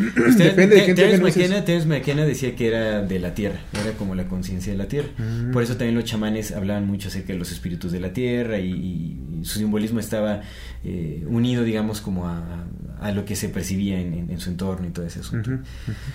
Habría que ver porque pues también el... el- Bueno, seguro el campo mórfico de la Tierra está conectado con otros campos mórficos Exactamente, también es, es por escala. es por Sí, no es lo mismo ver la Hiring for your small business? If you're not looking for professionals on LinkedIn, you're looking in the wrong place. That's like looking for your car keys in a fish tank. LinkedIn helps you hire professionals you can't find anywhere else, even those who aren't actively searching for a new job but might be open to the perfect role. In a given month, over 70% of LinkedIn users don't even visit other leading job sites. So start looking in the right place. With LinkedIn, you can hire professionals like a professional. Post your free job on linkedin.com/people slash people today. Everyone knows therapy is great for solving problems, but getting therapy has its own problems too, like finding the right therapist, fitting into their schedule, and of course, the cost. Well, BetterHelp can solve those problems. It's totally online and built around your schedule. It's surprisingly affordable too. Connect with a credentialed therapist by phone, video, or online chat, all from the comfort of your home. Visit betterhelp.com to learn more and save 10% on your first month. That's BetterHelp H E L P. mente de otro hermano ser humano a ver la mente de la Tierra. Sí, sí, exactamente. Pero bueno, me parece muy, muy interesante también con los enteógenos. Igual la ciencia ya está investigando eh, como el potencial de los enteógenos, pero pues se está descubriendo que, que pues hay muchísimo potencial por ahí, ¿no? Pues los militares llevan un ratote sabiéndolo, ¿eh? Exacto. No, déjame decirte. Exacto. Mili- los militares llevan un ratototote teniendo los mejores avances científicos Sí. y cooptando científicos y obligándolos a trabajar para ellos. Como a. Como a. Como posiblemente. Posiblemente al, al buen Jacobo Greenberg, ¿no? Exactamente. La, la imaginación, amigo. ¿Cuál es el punto de encuentro? ¿Dios nos está imaginando, nos está pensando, nos está soñando o estamos abandonados a, a hacer materia nada más? Eh, pues la, la imaginación es como una, una cualidad intrínseca de la vida. Creo que todo, pues el, el universo en sí es, tiene la capacidad de imaginar y crea a partir de la imaginación. Pues como es arriba es abajo, nosotros también a partir de la imaginación creamos. ¿no? Y creo que una, una ciencia más aunada a la espiritualidad o que acepta la espiritualidad, pues a- acepta como una de sus herramientas principales la imaginación. Y también con la intuición. La intuición, la imaginación. ¿No? Eh, aquellas cosas que no son que no son visibles, que no son eh, mesurables o medibles, eh, eh, pues son, son una parte importantísima también para, para la investigación, para el descubrimiento del conocimiento que pues es, es, es infinito y diverso, ¿no? Amigo, el caos. ¿Tú qué, ¿Tú qué opinas del caos? ¿Qué opino del caos? Sí, ¿qué, qué acerca del caos? Es que todo creo que está relacionado con esta parte. El caos. El caos. Pues el caos es la creatividad, es el potencial creativo e impredecible de, de la vida. Bueno, que va unado con el orden, o sea, en, en realidad es, la vida se construye a partir de, de la danza del caos y el orden. El orden en el sentido de que pues hay formas, ¿no? El, el- el caos tarde o temprano toma una forma y eso quiere decir que hay, un- hay algo que ordena, hay un principio en el universo que ordena las cosas. Para construir primero hay que destruir. Pues eh, sí, sí, pero no, no en el sentido destructivo que entendemos así Sí, como, sí. ah, voy y va- vamos a demoler y tal. O sea, Nuevo orden al, mundial. al final cuando puedes crear algo nuevo sobre algo ya existente y es una destrucción simbólica, por ejemplo, porque ya es algo nuevo, ya es, es distinto tal vez. De repente sí le tenemos Pero- mucho mucho miedo al caos, ¿no? Y ese creo que viene de la mano con también cómo nos han educado, ¿no? Exactamente, el caos pues también se ha este pues se ha usado muy mal la palabra, ¿no? El, el caos es este eh, sí ha, ha sido muy mal interpretado yo creo. ¿no? Y lo vemos como algo negativo cuando en realidad pues el, el- caos tiene que ver con el, el principio de incertidumbre del universo. Porque, por ejemplo, me, me llama mucho la atención que en muchas eh, culturas antiguas, los creadores de... Es que te digo que, que ya estaba ahí solamente... Bueno, ahorita, ahorita lo, lo especulamos sobre esa parte, pero muchas culturas antiguas han, han hablado de, de la creación del universo siempre mencionando a, a esta dualidad o esta tripartite, tripartición de, de un ser creador y un ser de caos. Pero sin ver el aspecto negativo, solamente un ser de caos, ¿no? ¿Por qué crees que las culturas antiguas hayan tenido esta ya definición del, del universo tan real como la estamos apenas descubriendo nosotros? ¿Por qué crees que ya lo sabían desde antes? Ah, es una buena pregunta. Habría que ver de qué culturas estamos hablando, porque bueno, al- al- las culturas antiguas que de las cuales tenemos conocimiento, muy posiblemente eh, hayan obtenido su conocimiento de una cultura ¿Anterior? Madre anterior, ¿no? previa a ellas. Y de dónde esa cultura obtuvo su conocimiento, no lo sé. Pudo haber sido a través de la observación, de la evolución también por miles de años. eh, que definitivamente eh, pues era un entendimiento que estaba más aunado a, a la naturaleza, que la respetaba más. Definitivamente es un conocimiento que, que no separaba el espíritu de, de la materia. Ujú, ujú. Pero pues también e- es que, o sea, al final nos podríamos ir hasta hasta Hasta los Anunnakis. hasta los orígenes, exactamente, ¿no? Porque de ahí podría venir, o sea, también puede ser como una herencia. Eh, es- es- ese conocimiento también puede ser como una herencia de alguna otra civilización. Y que digo, al final, sea o no sea, pues eh, está, está ahí. y es muy interesante. Porque también, también podría ser por el uso de enteógenos. ¿no? Los enteógenos eh, son como una herramienta también para mm, viajar por a través de las dimensiones y obtener conocimiento de otras dimensiones. A mí me parece in- in- interesantísimo lo, que se puede lograr porque, eh, bueno, quienes han experimentado, quienes hemos experimentado con enteógenos, nos damos cuenta de que eh, se puede obtener muchísimo conocimiento y se profundiza en el entendimiento sobre nuestro entorno, sobre la naturaleza, sobre cualquier si- situación que indagues en el momento de estar experimentando como el, el efecto de los enteógenos, profundizas muchísimo más en, en el entendimiento y es maravilloso. Por eso es que se han, se han logrado llegar a, a distintos descubrimientos científicos también con el uso de, de enteógenos o, o también en, en- en momentos, digamos, como de realización espiritual, como puede ser eh, sueños, visiones, apariciones, ujú. Fíjate que Terence McKenna tiene una metáfora que me gustó mucho, que habla del viaje lenteógeno. Me dice, es como si te fueras un día a mitad del mar y te llevaras una barca con una red para ver qué pescas. Si hay días que puedes lanzarla y lo que vas a pescar te rompa todas las redes y lo único que tiene y, y- y el mar se alebreste y lo único que tienes que hacer es regresar a la playa, poner la cabeza en la almohada y esperar a que pase la mala temporada. Agradecer que Sí, sobreviviste. la otra cosa que puede pasar es que avientes la red, no caiga nada, pero tengas una pasible tarde en medio del mar tú solo. Y la otra, la, la tercera que puede pasar es que avientes la red, recuperes un montón de, de cosas que hayas pescado y traigas alimento para tu comunidad. Y eso está bien bonito. Está Está bien bonito, está Me gustó mucho, mucho, mucho, porque dije, sí es cierto, carnal. Sí es cierto. Sí, sí, sí. Y es eso, puedes traer alimento para tu comunidad, ¿no? Eh, y eso pasa no nada más con el enteógeno, sino en general con la espiritualidad. Creo que cuando conectamos con... Mira, yo creo en esto, la latiz, el nombre que le quieras dar, ya lo habías platicado una vez, ¿no? Si todo está hecho de la misma sustancia si abajo del átomo hay electrones y abajo de electrones hay partículas y de repente son cuerdas y las cuerdas están hechas del bosón de Higgs y después encuentran otra cosa, si lo llegaran a encontrar, que no creo que lo encuentren, eh, pero si llegaran a encontrar la partícula que crea todo, el nombre que tú le des a esa partícula, para la partícula es indiferente. Le puedes llamar Dios, universo, vida, ¿no? Átomo, lo que tú quieras darle, le es indiferente. Porque todo está hecho de lo mismo. Y si todo está hecho de lo mismo, pues entonces todo está conectado, ¿no? Y si todo está conectado, todo es la misma ciencia. Y si todo es la misma ciencia, uno puede acceder a ese todo simplemente entregándose a él. Entonces de repente uno está conectado con, con eso, ¿no? Nada más que es tan grande que depende hacia dónde mandes la antena. Y cuando mandas la antena hacia un punto específico, descargas cosas a ti mismo. Lo, lo, he platicado muchas veces. Eso a mí me sucede cuando escribo. No soy ni la mitad inteligente de las cosas que escribo, ¿no? Ni la mitad espiritual, ni la mitad de, de mi vida normal, cotidiana. No, porque... Mm pues esa información ni siquiera es mía, no me pertenece. Por completo sé que no me pertenece, solamente tengo la bendita ventaja de, de, poderla, canalizar. de poderla canalizar de esa manera. Y eso pues, supongo que nos pasa a todos, ¿eh? Con diferentes expresiones. Sí, es una habilidad intrínseca en, el ser humano, seguro. Por ejemplo, nosotros, bueno, la gente no lo ve, pero ahorita que estamos aquí en, aquí en, el estudio, en la oficina, me gusta mucho siempre ver la pared que tengo aquí a mi izquierda, ¿no? Porque pues es una canalización tanto tuya como de Sally de las cosas que ven y observan. Pero es que es eso. También de repente, no sé, a mí me cuesta mucho trabajo pensar en imágenes, ¿no? Como poder saber qué poner en eso, pero es otra forma de canalizar y de repente las cosas que, que pones ahí son una explicación de un lugar que vino allá al que todos estamos conectados.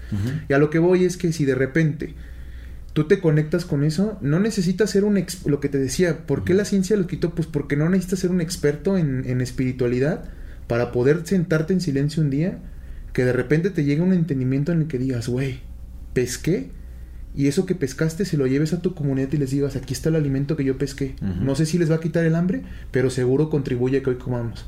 Claro. No lo necesitas, amigo. Sí, fíjate que tocas un punto muy importante porque justamente cuando uno se encuentra en, en, eh, eh, un estado, digamos, de, entendimiento a través de la práctica eh, mm. espiritual, puede ser a través de la meditación, puede ser, a través del uso de enteógenos o digamos, o cuando alcanzas un grado alto de, introspección, puedes llegar a un profundo entendimiento sobre eh, la naturaleza de las cosas que eh, sin necesidad de, como de todo el proceso científico para poder llegar a comprobar algo. ¿Qué es lo que pasó con el Buda, por ejemplo? No Siddhartha Gautama que llegó al entendimiento de que de todo lo que se considera materia en realidad estaba conformado por diminutas partículas. Él le llamó eh, calapas que eh, hace miles de años, ¿me entiendes? Eh, él, él, le llamó calapas, que es lo que ahora se entiende como átomo, el átomo, que son los, ¿no? Y bueno, obviamente cosas mucho más pequeñas, pero es un, un, pequeño ejemplo de cómo eh, em, la práctica de la espiritualidad nos puede dar un entendimiento súper profundo acerca de las cosas sin necesidad de que sea científico. no necesitamos que se, que se corrobore eh, con nada, es un entendimiento que sabes que es real, que está ahí, ¿no? Y, y, no necesitas hacer ni especialidad ni doctorado en nada como para tenerlo. Oye, estamos hablando de el, el Buda puede entender que, que eran los calapas y también hay, eh, recuerdo un caso eh, que leí en, el libro de La vida secreta de la naturaleza de Peter Tompkins. Ahí se menciona eh, cómo dos teósofos a través de como una especie de visión extraocular en el que podían bueno en la, teosofía se practica mucho la clarividencia. No y, y, y, de hecho este Rudolf Steiner habla eh, de la clarividencia como una, una capacidad para desarrollar una, una ciencia esotérica, pero bueno, e, ese es otro tema. En este caso, no recuerdo si fue Annie Besant o quién fue. Eh, Annie Besant fue directora de, digamos, con el Instituto de Teosofía en, en, Madras, en, en la India pero no recuerdo si fue ella y alguien más o, quiénes fueron eh, esos teósofos que descubrieron, eh, me parece que fue el cuarco, las partículas de color a través como de la visión extraocular, porque con la visión extraocular puedes ir eh, a micro y puedes ir a macro. Ok. Entonces, pues, digamos que puedes ver partículas subatómicas con, con, la, con la visión, pero no la visión ocular. Bueno, es lo extraocular o el tercer ojo, como quieras. Y ellos descubrieron esas partículas. De hecho, las predijeron eh, muchos años antes de que los científicos las descubrieran. ¿El quark? Ajá, el quark. Me parece que sí fue el quark o las partículas de color que son más pequeñas que el quark todavía. Órale. Y Y, ahí estamos hablando de que vaya, ¿no? O sea, la espiritualidad te puede llevar a un entendimiento mucho más profundo. Es, como también lo que está escrito en, en, los Vedas. Por ejemplo, en los Vedas, eh, eh, su epistemología se, se basa en tres tipos de conocimiento principales. Eh, uno es a través de los sentidos. Bueno, obviamente tiene sus nombres en sánscrito que pues no, no, los no sé pronunciar. Pero bueno, eh, el primer tipo de conocimiento es el que eh, surge a partir de, los sentidos. Ok. Pues lo, que escuchas, lo que hueles, lo que saboreas, lo que... Lo inmediato, ¿no? Lo inmediato, exactamente. el otro es el conocimiento que surge a partir de la lógica. Un ejemplo es como escucho un motor en las cercanías, entonces digo, ah, pues de ser un carro o algún vehículo motorizado, la lógica. Y el tercer conocimiento y la base del conocimiento es el que surge a partir del, eh, del sonido trascendental, le llaman. El sonido trascendental es como el OM, el sonido primero, digamos que el sonido trascendental es eh, la información que está más allá de la materia que es como este campo prespacial. Mm. A eso le llaman el sonido trascendental y es la base de todo el conocimiento. Digamos, es, es aquello que, que, conocimiento que llega justamente a esos lugares inexplicables, lo que se canaliza. Y de ahí pues viene mucho la intuición, que por ejemplo una ciencia espiritual en realidad acepta la intuición como una herramienta fundamental es parte de para el es parte de y esa es una parte muy importante. Ah, pues te dije te dije que había aprendido una palabra nueva, ¿no? La noesis, la, noesis. y la noesis es usada desde los tiempos de Platón. La noesis es el conocimiento al que es, una forma de pensamiento que te accede al, conocimiento de, eh, partido de una intuición de lo que es correcto o no. Mm. Es una forma de pensar, de acceder a un conocimiento, pero desde tu intuición. Como genera una conexión intuitiva ahí. es lo que hizo Platón. Exactamente. Cuando habló de su, de mundo de las ideas y todo eso, pues era noesis. No había como, no había conocimiento que lo precediera tan vasto como el que hay ahorita. Porque ahorita es un poco sencillo hablar de estos temas tenemos un montón de información como para profundizar acerca de los mismos. Sí. ¿No? Tú dices, ok, a ver, yo intuyo que esto es así, te pones a buscarlo. Creo que te, había contado cuando. No creo si te lo conté. La primera vez que yo supe del concepto de amor fati fue platicando con Sally. ¿Sí te conté? Sí, sí, sí. Este, yo le decía a Sally. Sí, yo estaba ahí, yo recuerdo. Yo traigo esta. Yo tenía esta concepción de, del, del destino o de, de, lo que somos, de. si Es que ya es como es. No puede ser de otra manera porque ya no lo puedes cambiar, es como es. Y pues decido que está bien, porque decidir que está mal no lo va a cambiar, de todos modos, solamente va a hacer sufrir. Y Sally me dijo, no, pues eso es como el amor fati, ¿no? Y, ¿qué es el amor fati? Y ahí empezamos a buscar. Y ya me dije, güey, por supuesto, hay muchas cosas que yo ya intuía que sabía que no eran mías, porque, pues yo no descubrí el hilo negro de nada, ¿no? Dije, güey, esto seguramente alguien más ya lo descubrió, le puso un nombre y yo lo sé porque así es. Porque así funciona. Entonces esa es la parte de la noesis, ¿no? el, el, pensamiento que se conecta directamente con la fuente, con la matriz de todo, la latiz. Y que sabes que es real, sabes que es verdadero, sabes que es información real. El corazón te lo dice, loco. Oye, es el caso de los chamanes, por ejemplo. ¿Cómo los chamanes pueden curar? ¿Cómo pueden saber qué plantas utilizar específicamente, combinaciones, preparaciones? ¿Cómo pueden saberlo simplemente con... Y cantidades. Exactamente, es, es, es algo muy específico como para decir que es cuestión de azar o que aprendizaje por generación tras generación, que sí hay algo de eso obviamente, pues ya, ¿no? Cuando un chamán accede a cierta información, pues lo va a transmitir a, las futuras generaciones. Pero en realidad... Eh, eh ¿no? E, es, eh, hay cosas muy específicas que, que, van más allá de la ciencia, de la explicación que puede dar la ciencia, ¿no? Pero el, chamán accede a otros campos de conocimiento y los trae, digamos, como al mundo material para ayudar a, su comunidad a sanar, a, dirigirle su camino, etcétera. Entonces, eso es muy interesante también con el aspecto del chamán. Que Jacobo Greenberg estaba dedicándose a estudiar este fenómeno desde las rigurosas bases de la ciencia o el método científico. Y se llegó a encontrar con cosas impresionantes. Por eso es que llegó a desarrollar la teoría sintérgica. Sí. Eh, eh, eh, ¿No? Para poder explicar el fenómeno que es Pachita y de muchos otros chamanes con los A mí me queda claro que el mayor avance que podríamos tener como seres humanos sería el poder juntar completamente la ciencia y la espiritualidad. Otra vez.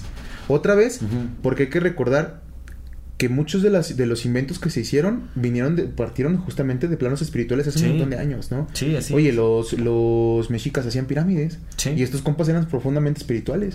Los egipcios también. Sí, sí, ¿No? Había tecnología. Y la India tiene un ratote desarrollando tecnología. Sí. Que era lo que decían, ¿por qué la India ya no siguió explotando? Pues bueno, en primera sí están, sí están siguiendo creciendo, nomás que ya, ya, ya se vendieron al capitalismo por completo. claro. Pero sí han seguido creciendo. O sea, la India tiene programa espacial, tiene armas nucleares, han seguido desarrollando. Pero la India estaba súper avanzada en cuestiones científicas desde mucho antes de que llegaran a Europa. ¿No? Se robaron un montón de conocimientos de la India, de Arabia y todo eso, pues las matemáticas, Sí. como las conocemos, vienen de Arabia. Oye, en la India se desarrolló un tipo de arquitectura védica que genera cierta resonancia. Ah, sí me has contado. ¿no? Que Sí, o sea, es- o sea, genera frecuencias internas, o sea, hace la estructura viva y eso lo utilizan a través de geometría sagrada, o sea, es, es una arquitectura Oh. sí, sí. que se basa, en eh, se basa en geometría sagrada para crear resonancia interna. Pero ve, se basa, su ciencia no- se basaba en la parte espiritual de la, que sabían completamente. ¿A qué lugares no podríamos llegar si volviéramos a unificar la espiritualidad con la ciencia? Que hay muchos, hay muchos científicos que Que ya lo están haciendo. haciendo, sí. Amit Goswami, que él es, él es eh, eh, un físico muy reconocido de en renombre internacional, que hizo experimentos justamente con, con este Jacobo Sí. Greenberg. ¿no? Eh, Pues Terrence está en la física McKenna, cuántica, Robert Sheldrake, Ralph Abraham, Hay este, muchísimos. este compa del Paul Stamets también. Paul Stamets, claro. sí, y es que abrirte a las posibilidades te abre un abanico de cosas. Pues eh, Graham Hancock, Digo, no es, no es científico, es periodista, pero igual ut- utiliza método científico para hacer sus investigaciones, y sin- pero está abierto a otras Sí. teorías. Sí, sí, Y ha demostrado un montón de cosas. Fueron de los que, de los que predijeron y encontraron el Younger Dryas. Y ahorita el Younger Dryas es como, pues sí, sí cayó un pinche esteroide y, y pasaron cosas, ¿no? Sí, sí, exactamente, sí, entonces hay, hay mucho que descubrir y, y si la ciencia nos está bloqueando como de, de, de redescubrir estas raíces... Los científicos. Los científicos. los Tradicionales. científicos. Bueno, la- o la comunidad científica, Sí. dogmática, Sí, tradicionalista. sí, sí, ellos están bloqueando como este acceso a las raíces espirituales de la ciencia, porque al final, ¿de dónde nace este deseo por, por autoconocerse o por conocer el, el- el mundo eh, de- del que dependemos? Del universo mismo. Pero es un sentido espiritual, ¿me entiendes? Como esa necesidad de Sí. entendimiento es espiritual. ¿Eso de, de dónde lo explicas? Sí, sí, no, viene de adentro. Pues es que es el- el por eso estamos aquí, porque el universo, Dios, lo que le quieras poner, se está conociendo a través de nosotros. Exactamente. Sí, o sea, no hay, no hay, no hay forma de explicarlo con las bases convencionales de, de la ciencia. Un azar no fue, güey. No, no, Eso no, queda un por supuesto claro que no hubo una singularidad de la que Sí, de repente dijo pum, y otra vez, ahí sí ya te explicamos todo. No, no fue, güey. No, Honestamente no, hay, hay mucho que saber todavía, pero sí siento que hay un freno gigantesco en la evolución humana justo porque se, ha, se, se le ha quitado el espíritu a la materia. Porque en lugar de, de tener un acercamiento holístico en, en la ciencia, ¿no? Es, es, es un acercamiento re- reduccionista. Sí, cuando sí en realidad todo se debería de estar analizando en contexto con todo lo demás, porque no hay una parte que no pertenezca al todo. Sí, amigo. Todo es parte de todo. Entonces, ese es un gran error que comete la ciencia, ¿no? Como aislar las cosas para estudiarlas en, en aislamiento, en lugar de, de- de reconocer el contexto tan amplio al que pertenece todas las cosas. Y eso es un- se ha convertido en un gran problema. Y justo ahora que estamos viendo que la ciencia dogmática, Sí. o la comunidad científica dogmática, Sí. está tomando muchísimo poder porque está generando una alianza con, con los gobiernos de la actualidad. Y entonces están utilizando, eh, bueno, están, sí, están creando leyes, están, digamos, manipulando a las sociedades, este, utilizando el respaldo de la ciencia que, pues ahorita ya, como te decía anteriormente, no es la nueva religión porque ya no es, no es cuestionable. La nueva iglesia. La nueva iglesia. La nueva iglesia. Ajá, porque ya no, no es o sea, hay una iglesia que se llama cien- la, cien- la iglesia de la De cienciología. la cien- ajá, ciencia. Cienciología. Cienciología, exacto. Pero sí. Oye, pero no descartemos, el Vaticano no tiene como un montón de escritos científicos por ahí ocultos. El Vaticano tiene una tecnología bien cabrona, das un El chingo. cronovisor. Tienen un cronovisor, tienen un Un cronovisor. cronovisor, ¿no? O sea.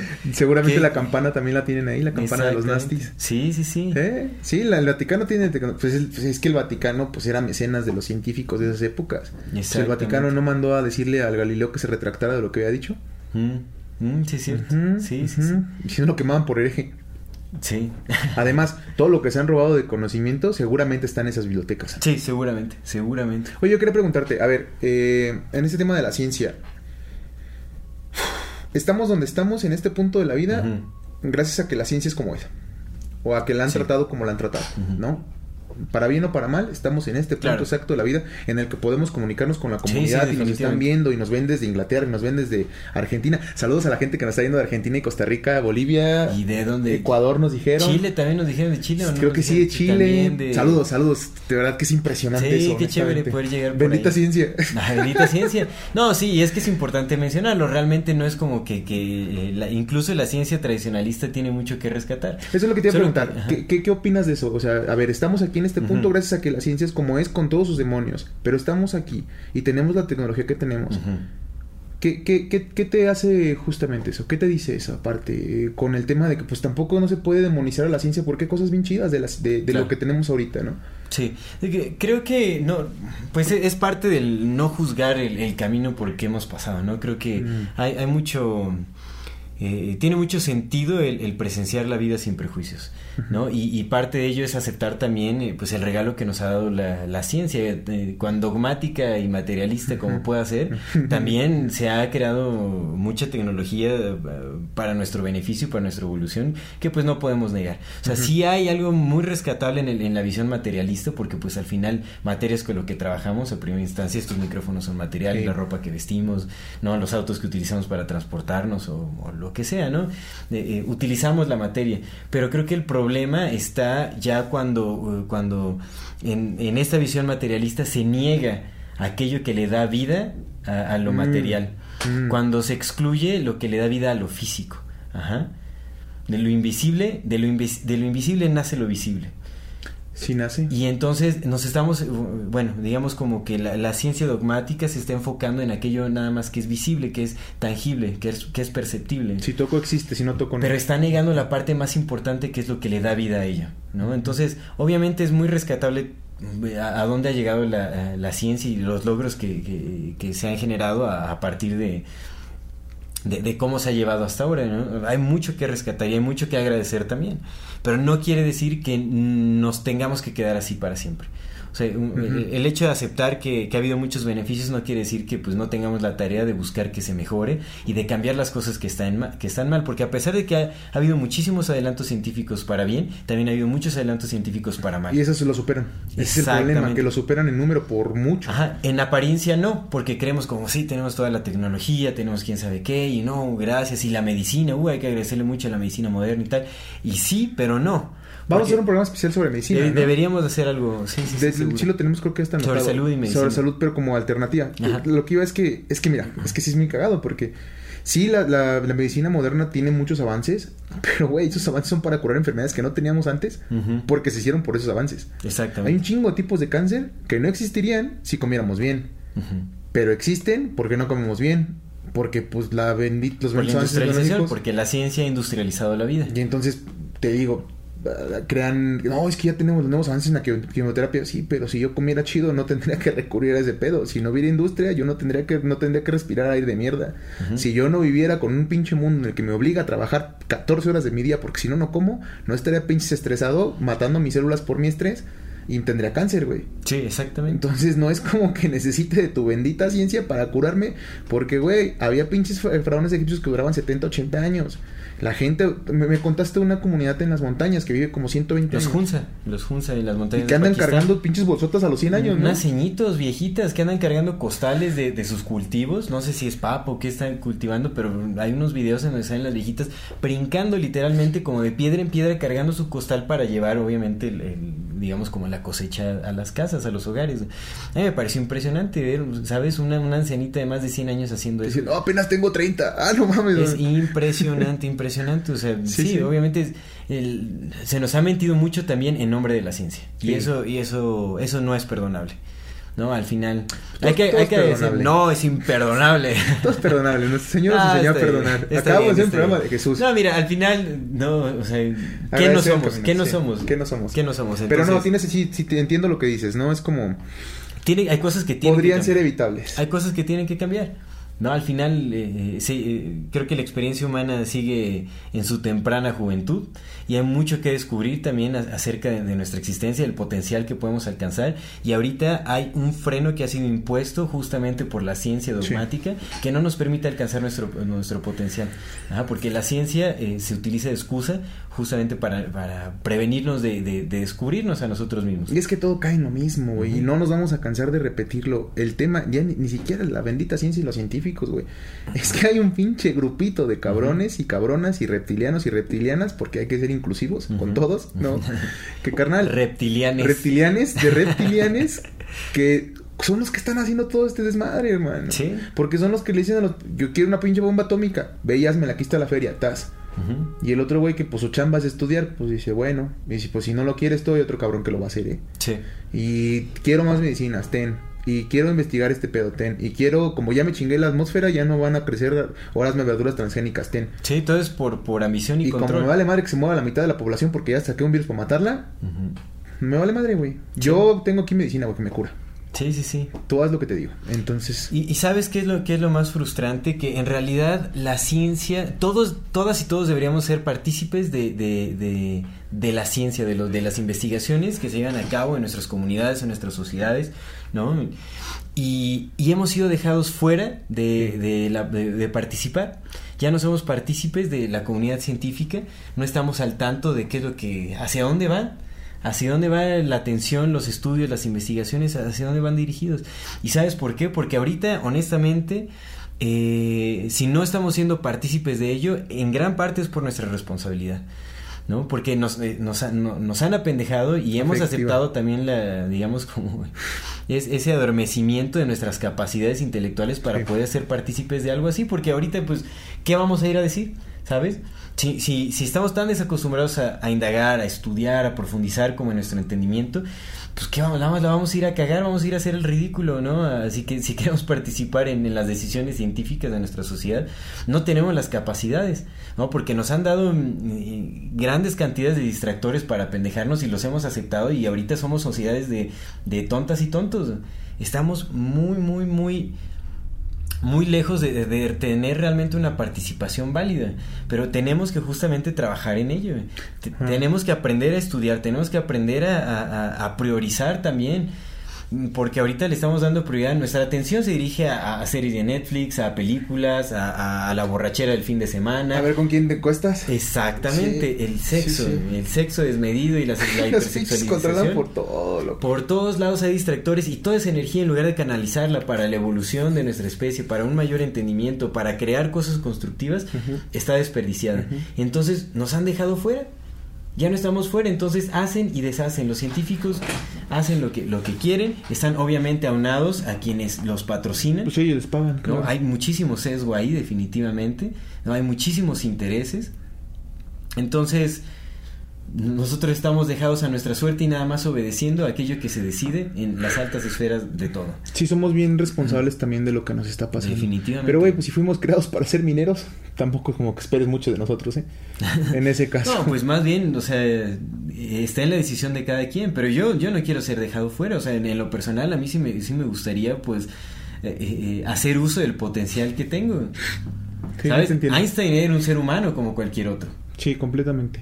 ¿No? Él simplemente decidió, o sea, tuvo el enfoque, decidió más bien tener el enfoque necesario o darle el enfoque necesario a sus estudios para poder llegar a donde llegó, así como cualquier otro gran científico, Rupert Sheldrake, Terence McKenna, son personas que dedicadas con constancia que se enfocaban en lo que en lo que se tenían que enfocar para llegar lejos. Y es que mira, también se nos ha venido mucho este concepto. Einstein lo decía, si juzgas a un pez por su habilidad para escalar árboles, va a pasar toda la vida pensando que es un idiota. Uh -huh. Y es que es así, ¿no? A final de cuentas sí se nos ha enseñado de que no, solamente las personas inteligentes pueden hacer ciencia.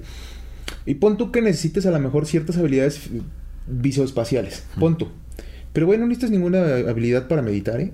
Sí, ¿no? Ninguna. Te, más te sientas, te callas y ves qué está sucediendo ahí y ya te entregas. Que de hecho también está comprobado que el meditar eh, incrementa tus capacidades intelectuales. Seguro, sí. También eh, Amit Goswami ha sido partícipe de esos estudios, él, él, lo menciona. Lo creo por completo. Vamos a compartir por ahí, pero definitivamente tus, las capacidades intelectuales se incrementan cuando meditas, porque tus pensamientos están en orden. No hay tanta distracción, ¿no? Hay, hay mayor capacidad de concentración, ah. de aprendizaje y de retención. Entonces, definitivamente. Y también digo, eh, no hay que ser tan duros. Mira, no ser tan duro contigo mismo no implica que seas displicente contigo, porque uh -huh. son cosas bien diferentes, güey. Tampoco el de decir, ay, pobrecito, victimizarse no es la uh -huh. respuesta.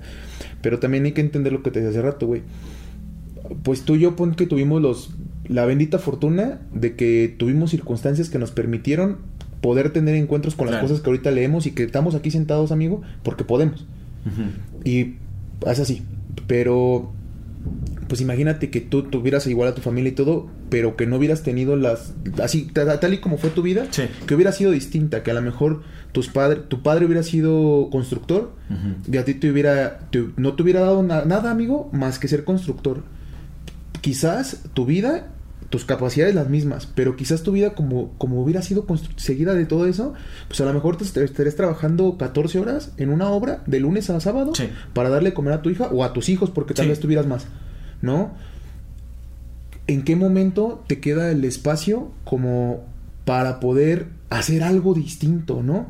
O sea, también hay que entender esa parte, Sí. pero otra vez eso está es así porque así no así está condicionado porque dijeron, "No, estos güeyes nomás van a ser pinches mineros toda su vida." No van a salir de ahí.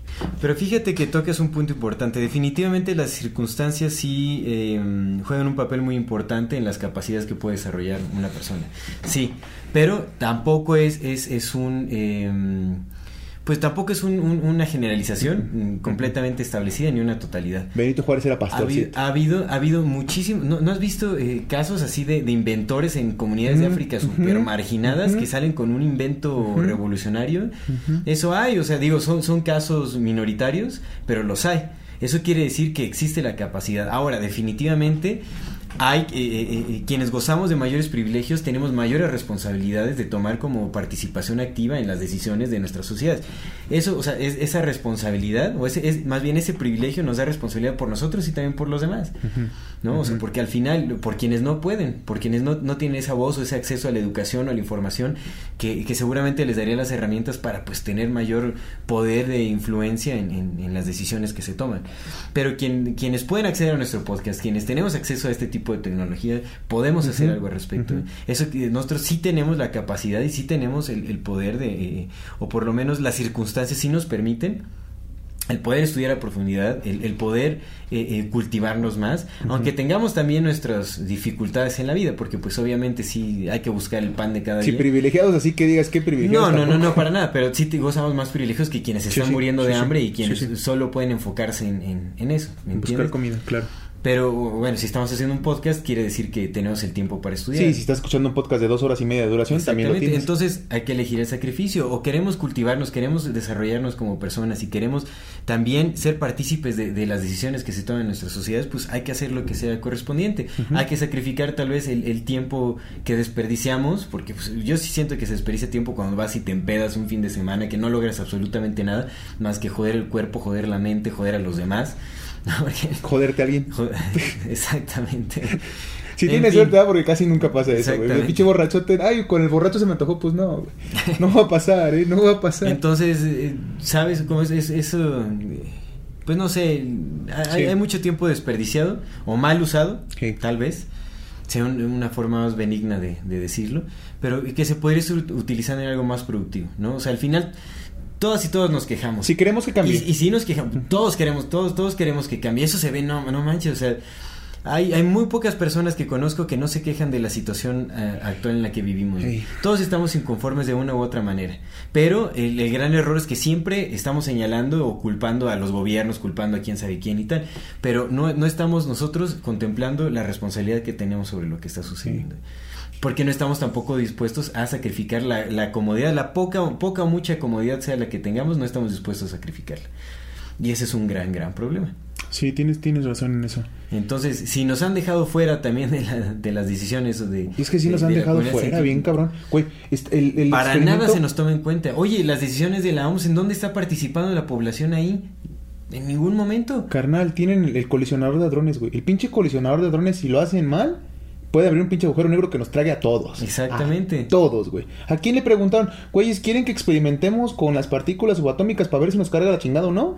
La, la ciencia en el aspecto de, de- de guerra, por ejemplo, de armamento y todo ese tipo de cosas. ¿En dónde está nuestra decisión sobre que no queremos La inteligencia bombas, artificial ya la van a despertar con conciencia. ¿Quién nos preguntó? ¿Quieren? Exactamente. Que lo damos implícito, no creo que damos nuestra aprobación implícita. Exactamente. Sí, o sea, más bien aprobamos sin, sin conciencia. Era lo que decías la otra vez, ¿no? Esta. ¿Podrías, podrías comentarlo aquí, lo de que para que se haga, para que hagan estos planes necesitamos necesitan decírnoslos y aprobarlo. Eso es algo que se dice, honestamente no, no sé... eh, Tiene sentido. O sea, tiene mucho sentido, ¿no? O sea, que supuestamente dentro de estas eh, élites o, o- o de estos seres que, que Reptilianes. dominan- reptilianes, Los que, digamos posiblemente dominan eh, el mundo, el mundo o están creando este nuevo orden mundial. eh, hay como una especie de acuerdo, porque se supone que hay varias especies que, están como ahí. In- y, pues que, que quieren intervenir, pero hay una- un acuerdo justamente de no intervención a menos que sea con consentimiento. ¿No? O sea, digamos que un- la única manera en la que se puede manipular a la humanidad es bajo nuestro propio consentimiento. Entonces, pues de formas sutiles se nos hacen llegar.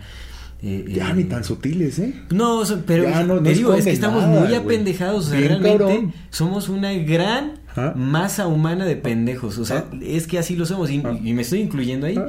Porque por mucho tiempo Sí, hemos yo sido voy hasta el frente de la fila así. y estamos todos de, uy, no, así viendo la, la siguiente serie de Netflix, así Sí. como... Eh, Y así nos, así, así nos controlan, con comodidades, con, con deseos, con entretenimiento barato, eh, con que si la bofetada de Will Smith, con que si el, el, el juicio de Johnny Depp, con que si... Con Amber Heard. Ahí está, yo sí lo estoy siguiendo porque sí, obviamente, te digo que yo voy hasta el frente. Yo voy hasta el frente de la pinche manipulación de todo. Imagínate, así estamos, Sí. en lugar de que est- estemos indagando sobre las cosas que realmente importan, que nos estemos informando de los nuevos descubrimientos y adelantos científicos, hacia dónde van nuestros gobiernos de la mano con la ciencia, ¿no? ¿Qué está pasando? eh? ¿Ah? No, no, no, es- no nos estamos enterando de, de nada. no- hemos sido dejados fuera, hemos sido dejados fuera porque lo hemos aceptado, porque así lo hemos querido también. Sí, y fíjate que hay, secre- sí hay cosas que nos esconden que son muy, muy, muy secretas, pero hay muchas cosas que no, y no. de esas cosas que no, nadie le está prestando Ves que esas cosas muy secretas las dejan ver eh, en, digamos, como... en sus películas. Exactamente, en, o sea, te las, te las venden como ficción. ¿No? Y, y- y así es como también, eh, o sea, Hollywood, eh, toda la farándula de, de, Vamos a ver de artistas y todo, sí, de, sí. Sí, lo tenemos ahí. Sí, espérenlo porque va a estar bien. Va a estar intenso. Es que neta, hermano, cuando más vas buscando y vas haciendo conexiones, te das cuenta que, güey. Todo, sí está- todo va hacia lo mismo. ¿eh? Todito, todo. toditito. Pero fíjate que qué curioso porque sí sigue siendo la máxima de Cicerón al pueblo, no, de Nerón, creo que fue Nerón, al pueblo pan y circo. Pues seguimos siendo Roma. Sí. Completamente, Completamente, seguimos siendo Roma, güey. completamente. Pues es que es lo que nos traen, pan y circo y putazos. Eso es lo que nos traen. No quieres pan, te doy circo. No quieres pan y circo, te doy putazos. Ujú. Pues ya No, putazos, bueno, pues, pues ya, ya. putazos. Así por las buenas, sí. Así por las buenas pan y Sí, circo. Sí, no, está cabrón porque pues es que, y es así, mira, por ejemplo, nosotros aquí en México que vivimos esta terrible y dolorosísima guerra contra el narcotráfico, pues guerra no es, ¿eh? Guerra no es porque no hay un bando que esté peleando por, por, por el otro lado, o sea, Sí, aquí no. es como, pues nada más son ellos, carnal. Son y ellos. sabemos perfectamente quiénes son los dueños del- de las cadenas de, de distribución de drogas desde el sur de América hasta llegar al Norteamérica, ¿no? Ujú. Sí, sí, De exactamente. Infamous CIA. Sí, sí, sí, completamente. Entonces, no es como que nos estén dando la oportunidad de absolutamente nada, ¿eh, loco? De nada, carnal. Y en cualquier momento desata, pues mira, por ejemplo, ahorita en el 2020, cuando empezó lo de la pandemia, pues de ahí todo, ¿eh? Ya dijeron ya. Sí, no, ahorita, ahorita el, de- el descaro es como ya. Exactamente. Se botón. revelaron. Se revelaron. Y se de ahí, tas, tas, tas. No, se revelaron para quien, quien tiene ojos para ver y quien tiene oídos para escuchar. Y ni así, hermano, ¿eh? Ni Y- así, güey. Y, mente para comprender, pero no, ni, Ni así, así, no, por eso, porque muchos, muchos prefieren no tenerlo. Dijeron, no, ya, ya les vamos a abrir para que vayan a sus conciertos y la banda cámara, gracias a todos, ¿eh? Pónganse seis vacunas, cámara, échame las siete. Sí. Ya los cubrebocas ya no son necesarios. Ah, ya se acabó el COVID. El otro día platicando con mi hermana, porque yo, yo no llevo cubrebocas, ¿eh? Y me dice, no, es que, ¿para qué? Si ya, ya lo van a quitar. Ya el gobierno dijo que ya es libre y si ya es libre ya no hay virus. Vas a ver. Porque es así. Si el gobierno te dice, ya no uses cubrebocas, la gente, trun, se lo va a quitar y no van a cuestionar. Y es como, dude, cuando te dijeron que te lo pusieras es porque se supone que estaba en el aire y ahora que te dicen quítatelos porque ya no está, porque el gobierno te dijo que ya no está. Si el gobierno te dice no te vacunes, no me vacuno. Si el gobierno te dice vacúnate, me vacuno. Si el gobierno te dice salta, salta. Si el gobierno te dice cae, caes. Porque el gobierno, obviamente, sí quiere lo mejor para nosotros. Obvia, Evidentemente, el supuesto, gobierno como siempre, ha nos ha cuidado y nos ha querido, siempre. Siempre el gobierno parece Sí, estar para por cuidarnos, supuesto, es papá gobierno. Siempre, amigo. Siempre. Es por eso es que vivimos, venos cómo estamos de bien. No, esto, pero ningún problema, todo bien, todo nadie- en abundancia, en amor, en armonía. Neta, nadie se lo cuestiona. Sí, na- muy pocas personas lo cuestionan. Sí. Sí. hay, sí hay muchas personas cuestionándolo, pero son una minoría todavía, desafortunadamente. Pero hay más, es lo que te decía. Afortunadamente yo he visto como, no la gran mayoría, pero sí he visto más apertura a este tipo, al menos a poner las conversaciones en la mesa. Mm. Y es lo que fomentamos nosotros en el podcast. Sí. No, no, no, no pretendemos tener la verdad absoluta de absolutamente nada, güey. Pero sí queremos conversarlo, güey. Porque Claro. es necesario y tenemos el derecho de hacerlo y tenemos el derecho de cuestionar todas y cada una de las decisiones que están tomando por nosotros. Sí. A lo mejor no podemos hacer nada, pero al menos cuestionarlo. Sí. Decir, güey, pues sí me chingaron, sí me dieron putazos y no pan y circo, pero pues al menos pregunté por qué. Claro, oye, y, y también hay una, hay- digamos que es como una reciente tendencia que es, son como grupos comunitarios de investigación independiente, Mm. digamos como comunidades científicas, sin el background, digamos, como que, que te pide la ciencia, que pues, sabemos que también mucho de eso es un alardeo completamente innecesario. ¿no? Eh, eh, hay comunidades que se están dedicando a la investigación de ciertas cosas así como independientemente, porque para estudiar no necesitas la, la avalación de una institución. O sea, para estudiar necesitas pura voluntad, pura voluntad y ejercer tu criterio y poder de discernimiento para ir descartando qué sirve, qué no, qué, qué es falso, qué es verdadero, qué es charlatanería y qué no lo es.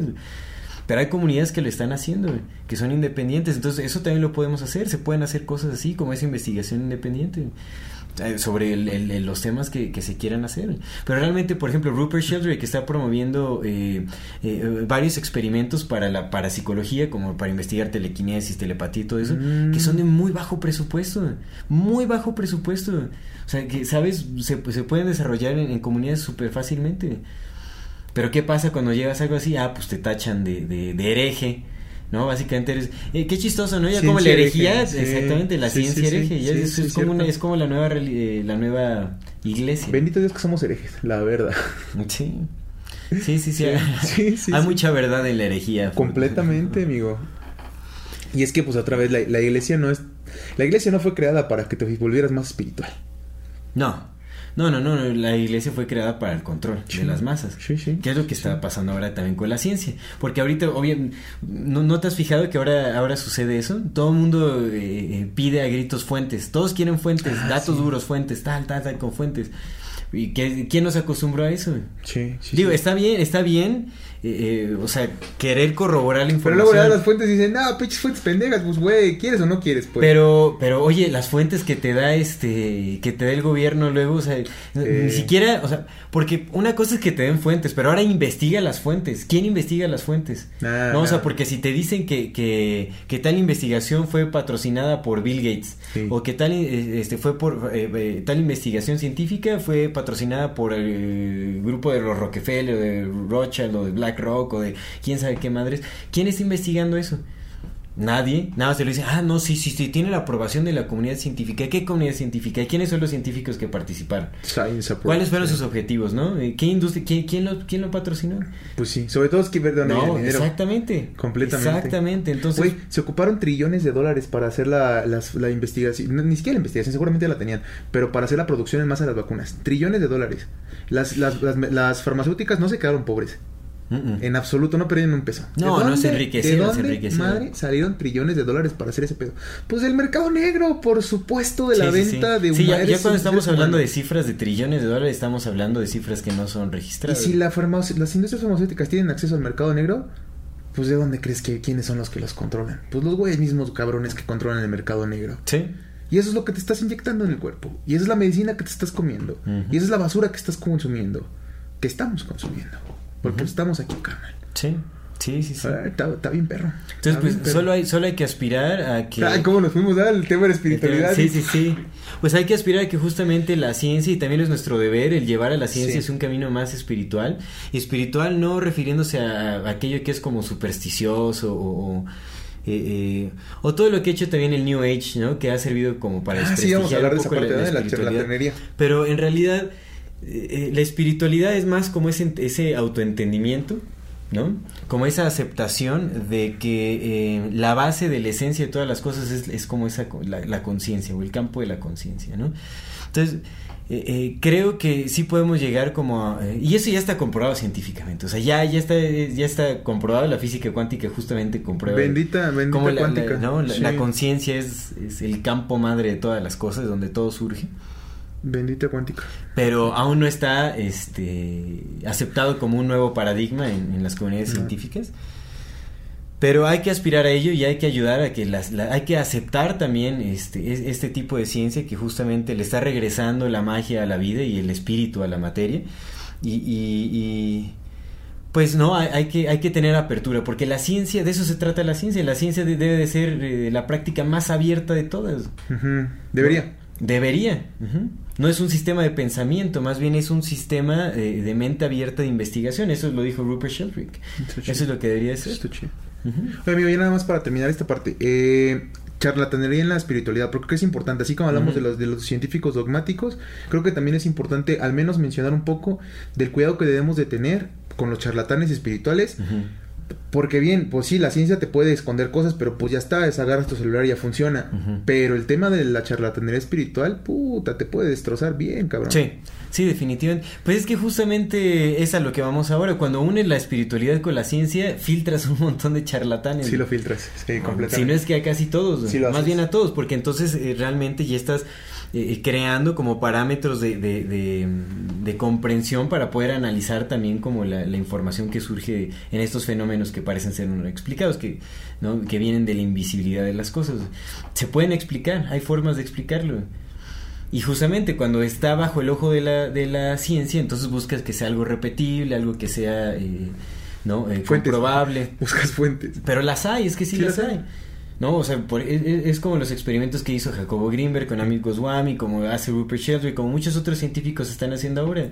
Están utilizando el método científico para comprobar cosas que la ciencia eh, eh, desacredita. Sí. Y lo están comprobando. Y lo siguen desacreditando. Y- exactamente, a pesar de que hay resultados que son repetibles y comprobables, como lo pide el método científico, es como, no, no, no, esto no puede ser, esto no lo podemos explicar, no lo vamos a, eso no es ciencia.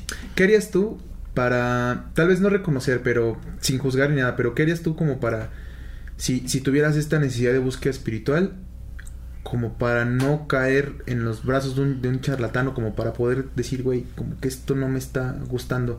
¿Qué, qué verías tú en esa, en esa persona, en ese ser humano, que te, que te haría levantar esa alerta de decir, güey, como que no va por ahí? Mira, por eso es que es bien importante incluir la intuición también en, en Mm. el indagar de cualquier cosa, porque la intuición la tomamos como, ah, no, es, es, es ilusorio, es fantasía. Solo es la como- tienen las mujeres. no, la, la intuición es algo muy real, ¿no? Sí lo es. Y, y- y creo que es, es, es una de las mayores eh, herramientas de discernimiento Ujú.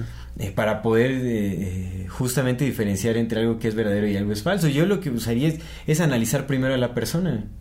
¿no? O sea, tienes que ver si cómo habla la persona, cómo gesticula, cómo, ¿no? cómo se mueve, todo tiene que ver, porque te habla de la transparencia, si hay intereses de por medio, si está buscando sumas de dinero, si... O sea, hay, hay que ver cuáles son sus intereses, si le apasiona lo que hace, si, si suena más bien como a un, un discurso aprendido. ¿no? O sea, pues hay, hay, hay que analizarlo y hay que poner mucho, mucha atención a la intuición, Observar. observar E exactamente. Va. La noesis. La noesis. La noesis. Pues excelente. Pues ¿Quieres, ¿quieres que- concluir con algo? Pues no, creo que ya, ya se ha mencionado realmente, o sea, creo que nos queda mucho de tarea también Sí, cuando sí, se sí. trata de, de dirigir la, de crear una- un nuevo modelo científico que, que esté aunado a, a la espiritualidad. Es, es una tarea que nos corresponde a todas y todos.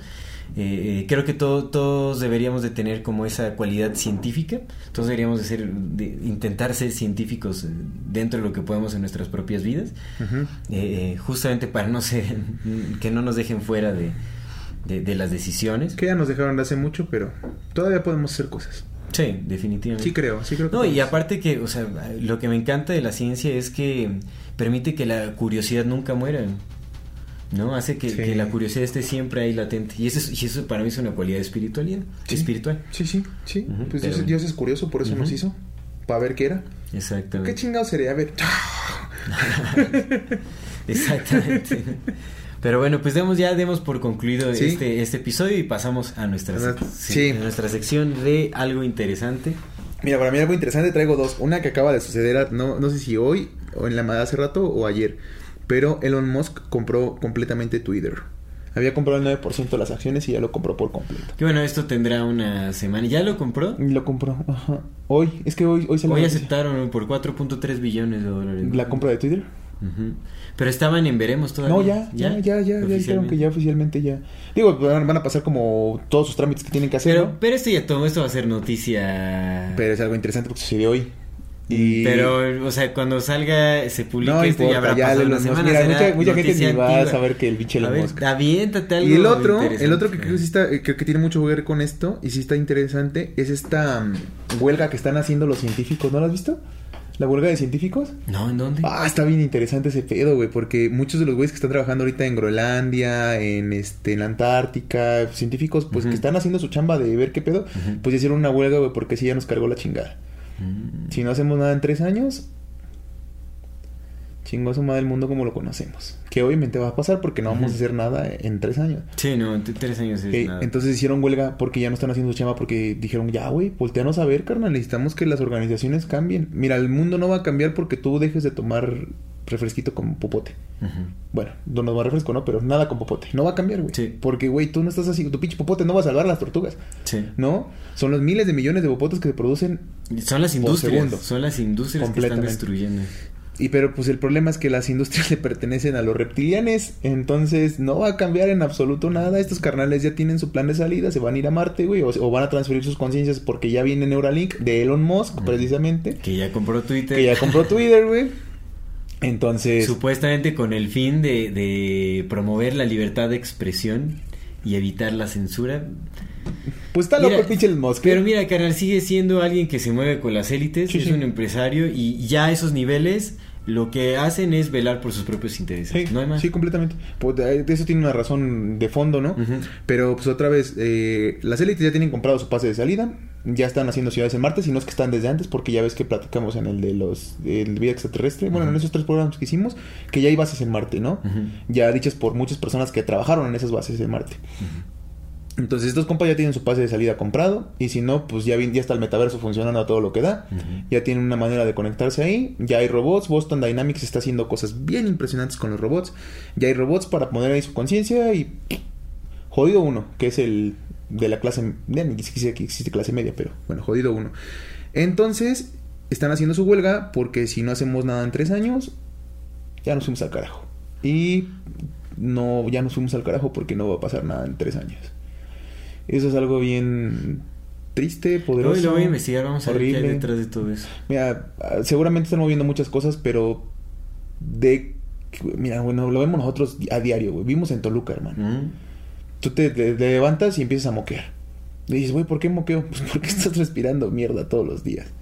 ¿Por qué me tengo los ojos rojos? Pues porque hay un chingo de contaminantes. ¿Por qué el agua que tomo sabe bien culero? Pues porque toda tiene arsénico. Entonces, no estamos... Pon tú que lo del calentamiento global no sea como nos los han vendido, pero en definitiva, el, la- la- el planeta está muy contaminado. Y a menos Sí. que Gaia despierte en esos tres años y haga algo, no creo que haya un 2030 como, como nos los hayan vendido. Hay que ver, hay que analizar eso, sí. Pero bueno. Porque pues aparte por eso le pusieron el acelerador, güey. O sea, no es no es casualidad que haya sido en 2020, ¿no? Dijeron, ya, güey, Sí. no mames, ya, pum, pete el pinche botón. Y el botón hizo tal, tan, tan, tan. Ah, y otra cosa que quiero comentar. Pero ya está, eso ya estaba predicho. Bueno, de hecho, un, un evento en donde ya se ven. Quiero otra cosa comentar que también es bien importante y bien interesante. ¿Ya ves que bloquearon los... bloque- eh, cerraron Shanghái? Sí. Pues ahorita hay un pedo bien grande porque no están saliendo buques. Y el 70% de la producción mundial de todo lo que consumimos es chino. Y mucho de ese 70% sale del puerto de Shanghái. Entonces, como no están saliendo los buques, güey, se va a venir una, un desabasto mucho más perro que el que estábamos viviendo. Que ya estaba afectando en un chingo de industrias. Entonces, ahorita se viene uno todavía más culero porque ya traíamos uno arrastrando y con este nuevo, ¡pum! Y todo viene dado por momentos geopolíticos, evidentemente, porque estamos en guerra y las guerras ya no se pelean con armas. Sí. Excepto Rusia, que está loco. Ya es Y con privación de recursos. Sí, y- sí, sí. y Que también viene muy interesante porque China viene de un, de un proceso en el que están como medio tambaleando con su industria. O sea, es, es- es que ¿sabes? es bien complejo, güey. El, el pedo del- de la geopolítica es bien, bien complejo. No hay, no hay un solo actor que diga es este pedo. ¿No? Evidentemente hay una cúpula, pero esa pinche cúpula juega su jueguito, güey. Y su jueguito es muy complicado. Muy complejo. Entonces, El pedo es que pues los jodidos somos nosotros que estamos ahí, pero China está con ese tema, no va a haber, no va a haber este, no, no van a, va a haber desabasto, el desabasto va a provocar que las mercancías suban, que mercancías suban van a provocar un- una devaluación otra vez y la devaluación una inflación más alta. Entonces sí tenemos como que super prepararnos. Mayores índices de, po- de pobreza y, y mortalidad.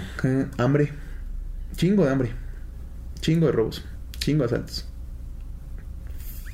Entonces sí tenemos como que estar al tiro con Sí. estos añitos que vienen porque sí van a estar bien interesantes. Intensos. Bien, bien interesantes. Simón. Pues hay que irnos acostumbrando al consumo local también. Afortunadamente fortalecer- México y aquí a fortalecer, sí, Sí. a fortalecer el consumo mira, local, ropa- que ropa no nos aquí, va. que, que se genere mayor producción. Pero bueno, ya habla- hablaremos de eso en, en otros. Y eso, eso, eso, eh, esos son mis tres este, algo interesantes. Lo más chido de Elon Musk es una luz en medio de esta oscuridad. y pues eso, amigo. Está bien, excelente, hermano. Pues pasemos a nuestras recomendaciones. Yo quiero recomendar un, eh, un video que es una entrevista que le hace Richard Dawkins a Satish Kumar, que es el director de la Universidad Schumacher eh, de en Inglaterra, en Reino Unido. Eh, es muy interesante porque eh, Richard Dawkins en ¿cuándo fue? En los noventas creo que tenía como una especie de, de serie documental que le llam- que le, llam- le llamó Enemies of Reason, enemigos de la razón. Richard Dawkins siendo darwinista, materialista, reduccionista, Ateo, todo lo más ateo, sí, lo digamos como Ateo, gracias a Dios, porque el, arque- el arquetipo de la ciencia clásica, Sí es- de la sí ciencia clásica Dawkins. tradicionalista, ¿no? Sí es. Entonces lo que él hacía era entrevistar a distintos personajes que pues tenían como ciertos eh, posturas ideológicas que favorecían la espiritualidad o esotéricas y cosas así. A la gran mayoría los ridiculizaba muy cañón porque pues él es de ciencia dura y, y, Pues, pues, Richard Dawkins. y, pues, pocas personas tienen el lenguaje para darle el ancho, ¿no? Porque Ujú. pues es, un- o sea, sí es muy estudiado el, el compa, ¿no? Sí lo es. Nada más que tiene una mente muy cerrada. Sí lo es también. De hecho, me dio mucha risa porque también me aventé una entrevista que le hizo a, a, a Deepak Chopra. Y el pobre Deepak que estaba sudando ya de nervios. O sea, sí lo, lo humilló básicamente en, en entrevista al pobre Deepak, ¿no? Porque pues el Deepak tiene cosas muy chéveres, pero pues también tiene otras cosas que, pues, o sea, pues no se le da tanto la cuestión científica. O sea, como que sí, habla, habla más poéticamente de lo que tal vez debería de repente y pues hace como... O sea, no, no tiene cómo sustentar. O sea, a pesar, quién agarra el Richard. a pesar, a pesar de que sí tiene, dice cosas que son muy ciertas, luego no tiene cómo sustentarlas. Mm. No es como un Rupert Sheldrake, por ejemplo, que podría hablarte de los mismos temas de, de. Deepak Chopra, pero pues te- él tiene todo el background científico para comprobar y corroborar todo ese asunto. ¿no? sí, sí. Entonces, eh, entrevistó a este Satish Kumar, pero se llevó una sorpresa de que Satish Kumar es un ser súper articulado, es un filósofo de primera. Satish Kumar es, eh, o bueno, su nombre, ¿no? Da hace un poco evidente que pues él es, es de la India. Eh, él es, es un personaje, bueno, es un pensador, un filósofo muy importante. De hecho, la Universidad Schumacher es una universidad que se eh, enfoca a puros temas ambientales.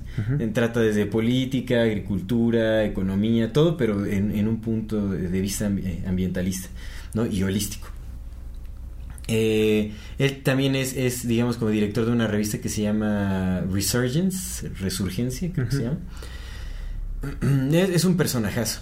Eh, eh, y pues encontró Richard Dawkins que Satish Kumar tiene un lenguaje súper elocuente, muy, muy elocuente. Y, y es, como ese grado el que te lleva, ese grado de entendimiento el que te lleva a una espiritualidad profunda. Mm. Y entonces, o sea, pues tuvo que asentir, o sea, Richard Dawkins en lugar de humillarlo al contrario, o sea, es- estuvo de acuerdo con casi todo lo que decía Satish Kumar, ¿no? Y, muy, y, pues obviamente fue como con mucho respeto, le habló con mucho respeto, y a diferencia de muchos otros... Del pobre Deepak. Sí, no, porque ahí sí los humillaba y les hablaba muy despotamente y sin respeto y nada, ¿no? Sí, y acá era- el compa ¿Ya se murió ese- ya se cuadró. murió ese carnal? ¿Mm? ¿Ya se murió ese carnal? ¿Deepak? No, el otro güey. eh, Richard Dawkins, no, no, ahí sigue. Sigue, de hecho, ¿Es hasta hace, hace poco, Sí, hace unos años, tuvo un debate con Deepak Chopra. Terminó súper enojado Deepak y dijo que jamás, jamás iba a volver a hablar Es que sí es culerito el Richard Dawkins. Muy Sí. inteligente, tiene muy buenos libros, pero sí es. Sí, sí, es, es, es medio intenso. Pero bueno, Ujú. quiero recomendar esta, eh, esta entrevista. ¿Por qué? Porque justamente aquí se habla como de este encuentro de ciencia con espiritualidad. Ah. Pero ciencia de la más dogmática que pueda haber con, digamos, eh, un entendimiento espiritual, espiritual eh, eh, acerca de la ciencia o del entendimiento del entorno y todo eso. Ay, Satish Kumar es una persona que admiro mucho. Recuerdo que eh, vi un documental hace muchos años que se llama Earth Pilgrims. O, Peregrinos de la, Tierra. Eh, él siendo un activista ambientalista también, eh, él promovía mucho el peregrinaje como forma de, de protesta. Él, su primer peregrinaje fue por apoyar a un, este, no recuerdo, a un activista que estaba en contra de la, de la creación de bombas de hidrógeno y todo ese asunto, que encarcelaron. Mm. Y él, junto con otro amigo, eh, hicieron una como forma de protesta, porque dijeron, pues, ¿qué estamos? Nosotros estamos aquí tomando café, no estamos haciendo nada al respecto, ¿qué podemos hacer? Y entonces decidieron, pues vamos a peregrinar, ¿no? Como para mostrar como una forma de apoyo moral y, ¿no? O sea, como para mostrar el, el, apoyo. Y peregrinaron desde la India hasta, hasta Inglaterra. Se fueron, ah, eh, bueno, ahí de Inglaterra, y de Inglaterra les patrocinaron, bueno, o sea, la persona que fueron a visitar a la cárcel les, les compró los boletos para que fueran a Estados Unidos. Pero todo lo hicieron caminando. Caminando hasta, hasta que obviamente toma, y tomaron un vuelo a Estados Unidos. Y ahí, ahí caminaron, ahí caminaron, no recuerdo de, qué estado a otro estado, pero caminaron... Mm. pues imagínate, caminar de la India a, a, Inglaterra. muchísimo, muchísimo. Bueno, obviamente tuvieron que pasar por agua. Ya caminaron por agua también. no, ahí, ahí sí tuvieron que obviamente viajar, ¿no? Por bote. Pero se aventaban peregrinajes impresionantes como una práctica espiritual también y obviamente eso llamó mucho la atención de medios de comunicación y todo ese asunto y obviamente sí le dio mucha fuerza a la causa de este personaje. Pero esta entrevista es, bellísima, Satish Kumar tiene un lenguaje muy muy elocuente, entonces no solo recomiendo la entrevista sino también el personaje que es eh, Satish Kumar, tal vez este comparta ahí eh, su página oficial para que puedan investigar este personaje, muy interesante. Mi recomendación son dos libros de Germán Hesse. A mí Germán Hesse me gusta mucho. Es un escritor de la de Alemania. Estuvo fue bueno, estuvo viviendo como la Segunda Guerra Mundial y no sé, se me hace muy muy estudiado el hombre y aparte también muy espiritual justamente hablando de eso. Me gusta bastante. Mi libro favorito de él es El lobo estepario. Nunca lo he acabado. No sé, lo he leído como fácil unas 13 o 14 veces y nunca lo he acabado. No te creo nada, ¿por qué? Ya tienes ahí. Pues es mi libro favorito, no quiero acabarlo. Ah, ¿en serio? Sí, mm. sí, sí. Pero por eso no quiero recomendar Lobo porque no sé en qué termina. Pero quiero recomendar Gese, digo, Demian y Siddhartha, que son dos libros como de, de entendimiento espiritual. Siddhartha, pues evidentemente creo que sí, se, se, entiende que se desarrolla en la India. No habla sobre el Buda, es una historia medio relacionada con, con Siddhartha Gautama, pero es otro Siddhartha, ¿no? Y Demian es la historia de un, de un adolescente que también tiene como cuestiones eh, espirituales. Entonces es un entendimiento muy bonito acerca del ser humano, acerca de lo que hacemos, de lo que no hacemos, cómo lo sentimos, pero pues todo está novelizado. Yo te había contado una vez que la novela es, es una forma muy, muy bonita de, de compartir información y filosofía porque como no es tan compleja como un tratado filosófico, lo haces más asequible para todas las personas. es más fácil de, de digerir. Sí, sí, sí, como los mitos, vaya, ¿no? Exactamente. Yo nada más una última cosa que quería mencionar que se me pasó hace rato cuando hablaste de, de René Descartes. La famosa frase pienso luego existo. Es que la cosa es la pinche traducción, porque en inglés es I think, therefore I am. Entonces, aquí es lo que se ha hecho siempre es como como, luego existo, eh, juego, luego existo, como un luego de después. Y no es un después, es un por lo tanto. Entonces es pienso, por lo tanto existo. Sí. nada más quería como comentarlo, ¿no? Porque sí, sí, yo lo he visto un chingo a veces la tergiversación de, de, luego. De que va por secuencia. Sí, no, no, no, es pienso, bueno, creo que, creo que igual Descartes sí lo, lo pone como secuencialmente en su entendimiento. Pues es therefore. El therefore es por lo tanto. Sí. Entonces tiene que ser así. I think, therefore, I, am. Ajá. Y ya, eso es todo. Excelente. Pues bueno, creo que eh, hemos concluido con el episodio del día de hoy. Esperemos les haya gustado. Les hacemos un último recordatorio. Eh, no se olviden de suscribirse a nuestro canal, darle clic a la campanita para que les llegue notificación cada que saquemos un nuevo video. Dejen sus comentarios, sus sugerencias y ayúdenos compartiendo este y otros videos para llegar a más personas y poder seguir creciendo. También agradecemos mucho las donaciones que nos dan las personas también les recordamos que si tienen posibilidad económica de darnos algún donativo, cualquiera que sea, será de, gran, gran ayuda para que podamos seguir construyendo eh, eh, este canal, hacerlo crecer y poderles traer eh, mejor contenido, más profundo, más estudio, más innovación, más creatividad. Y, si no, pues con sus comentarios y comparticiones es más que suficiente. Muchísimas gracias. Esto es Amor Fati. Y la infinita brevedad del ser. Hasta luego.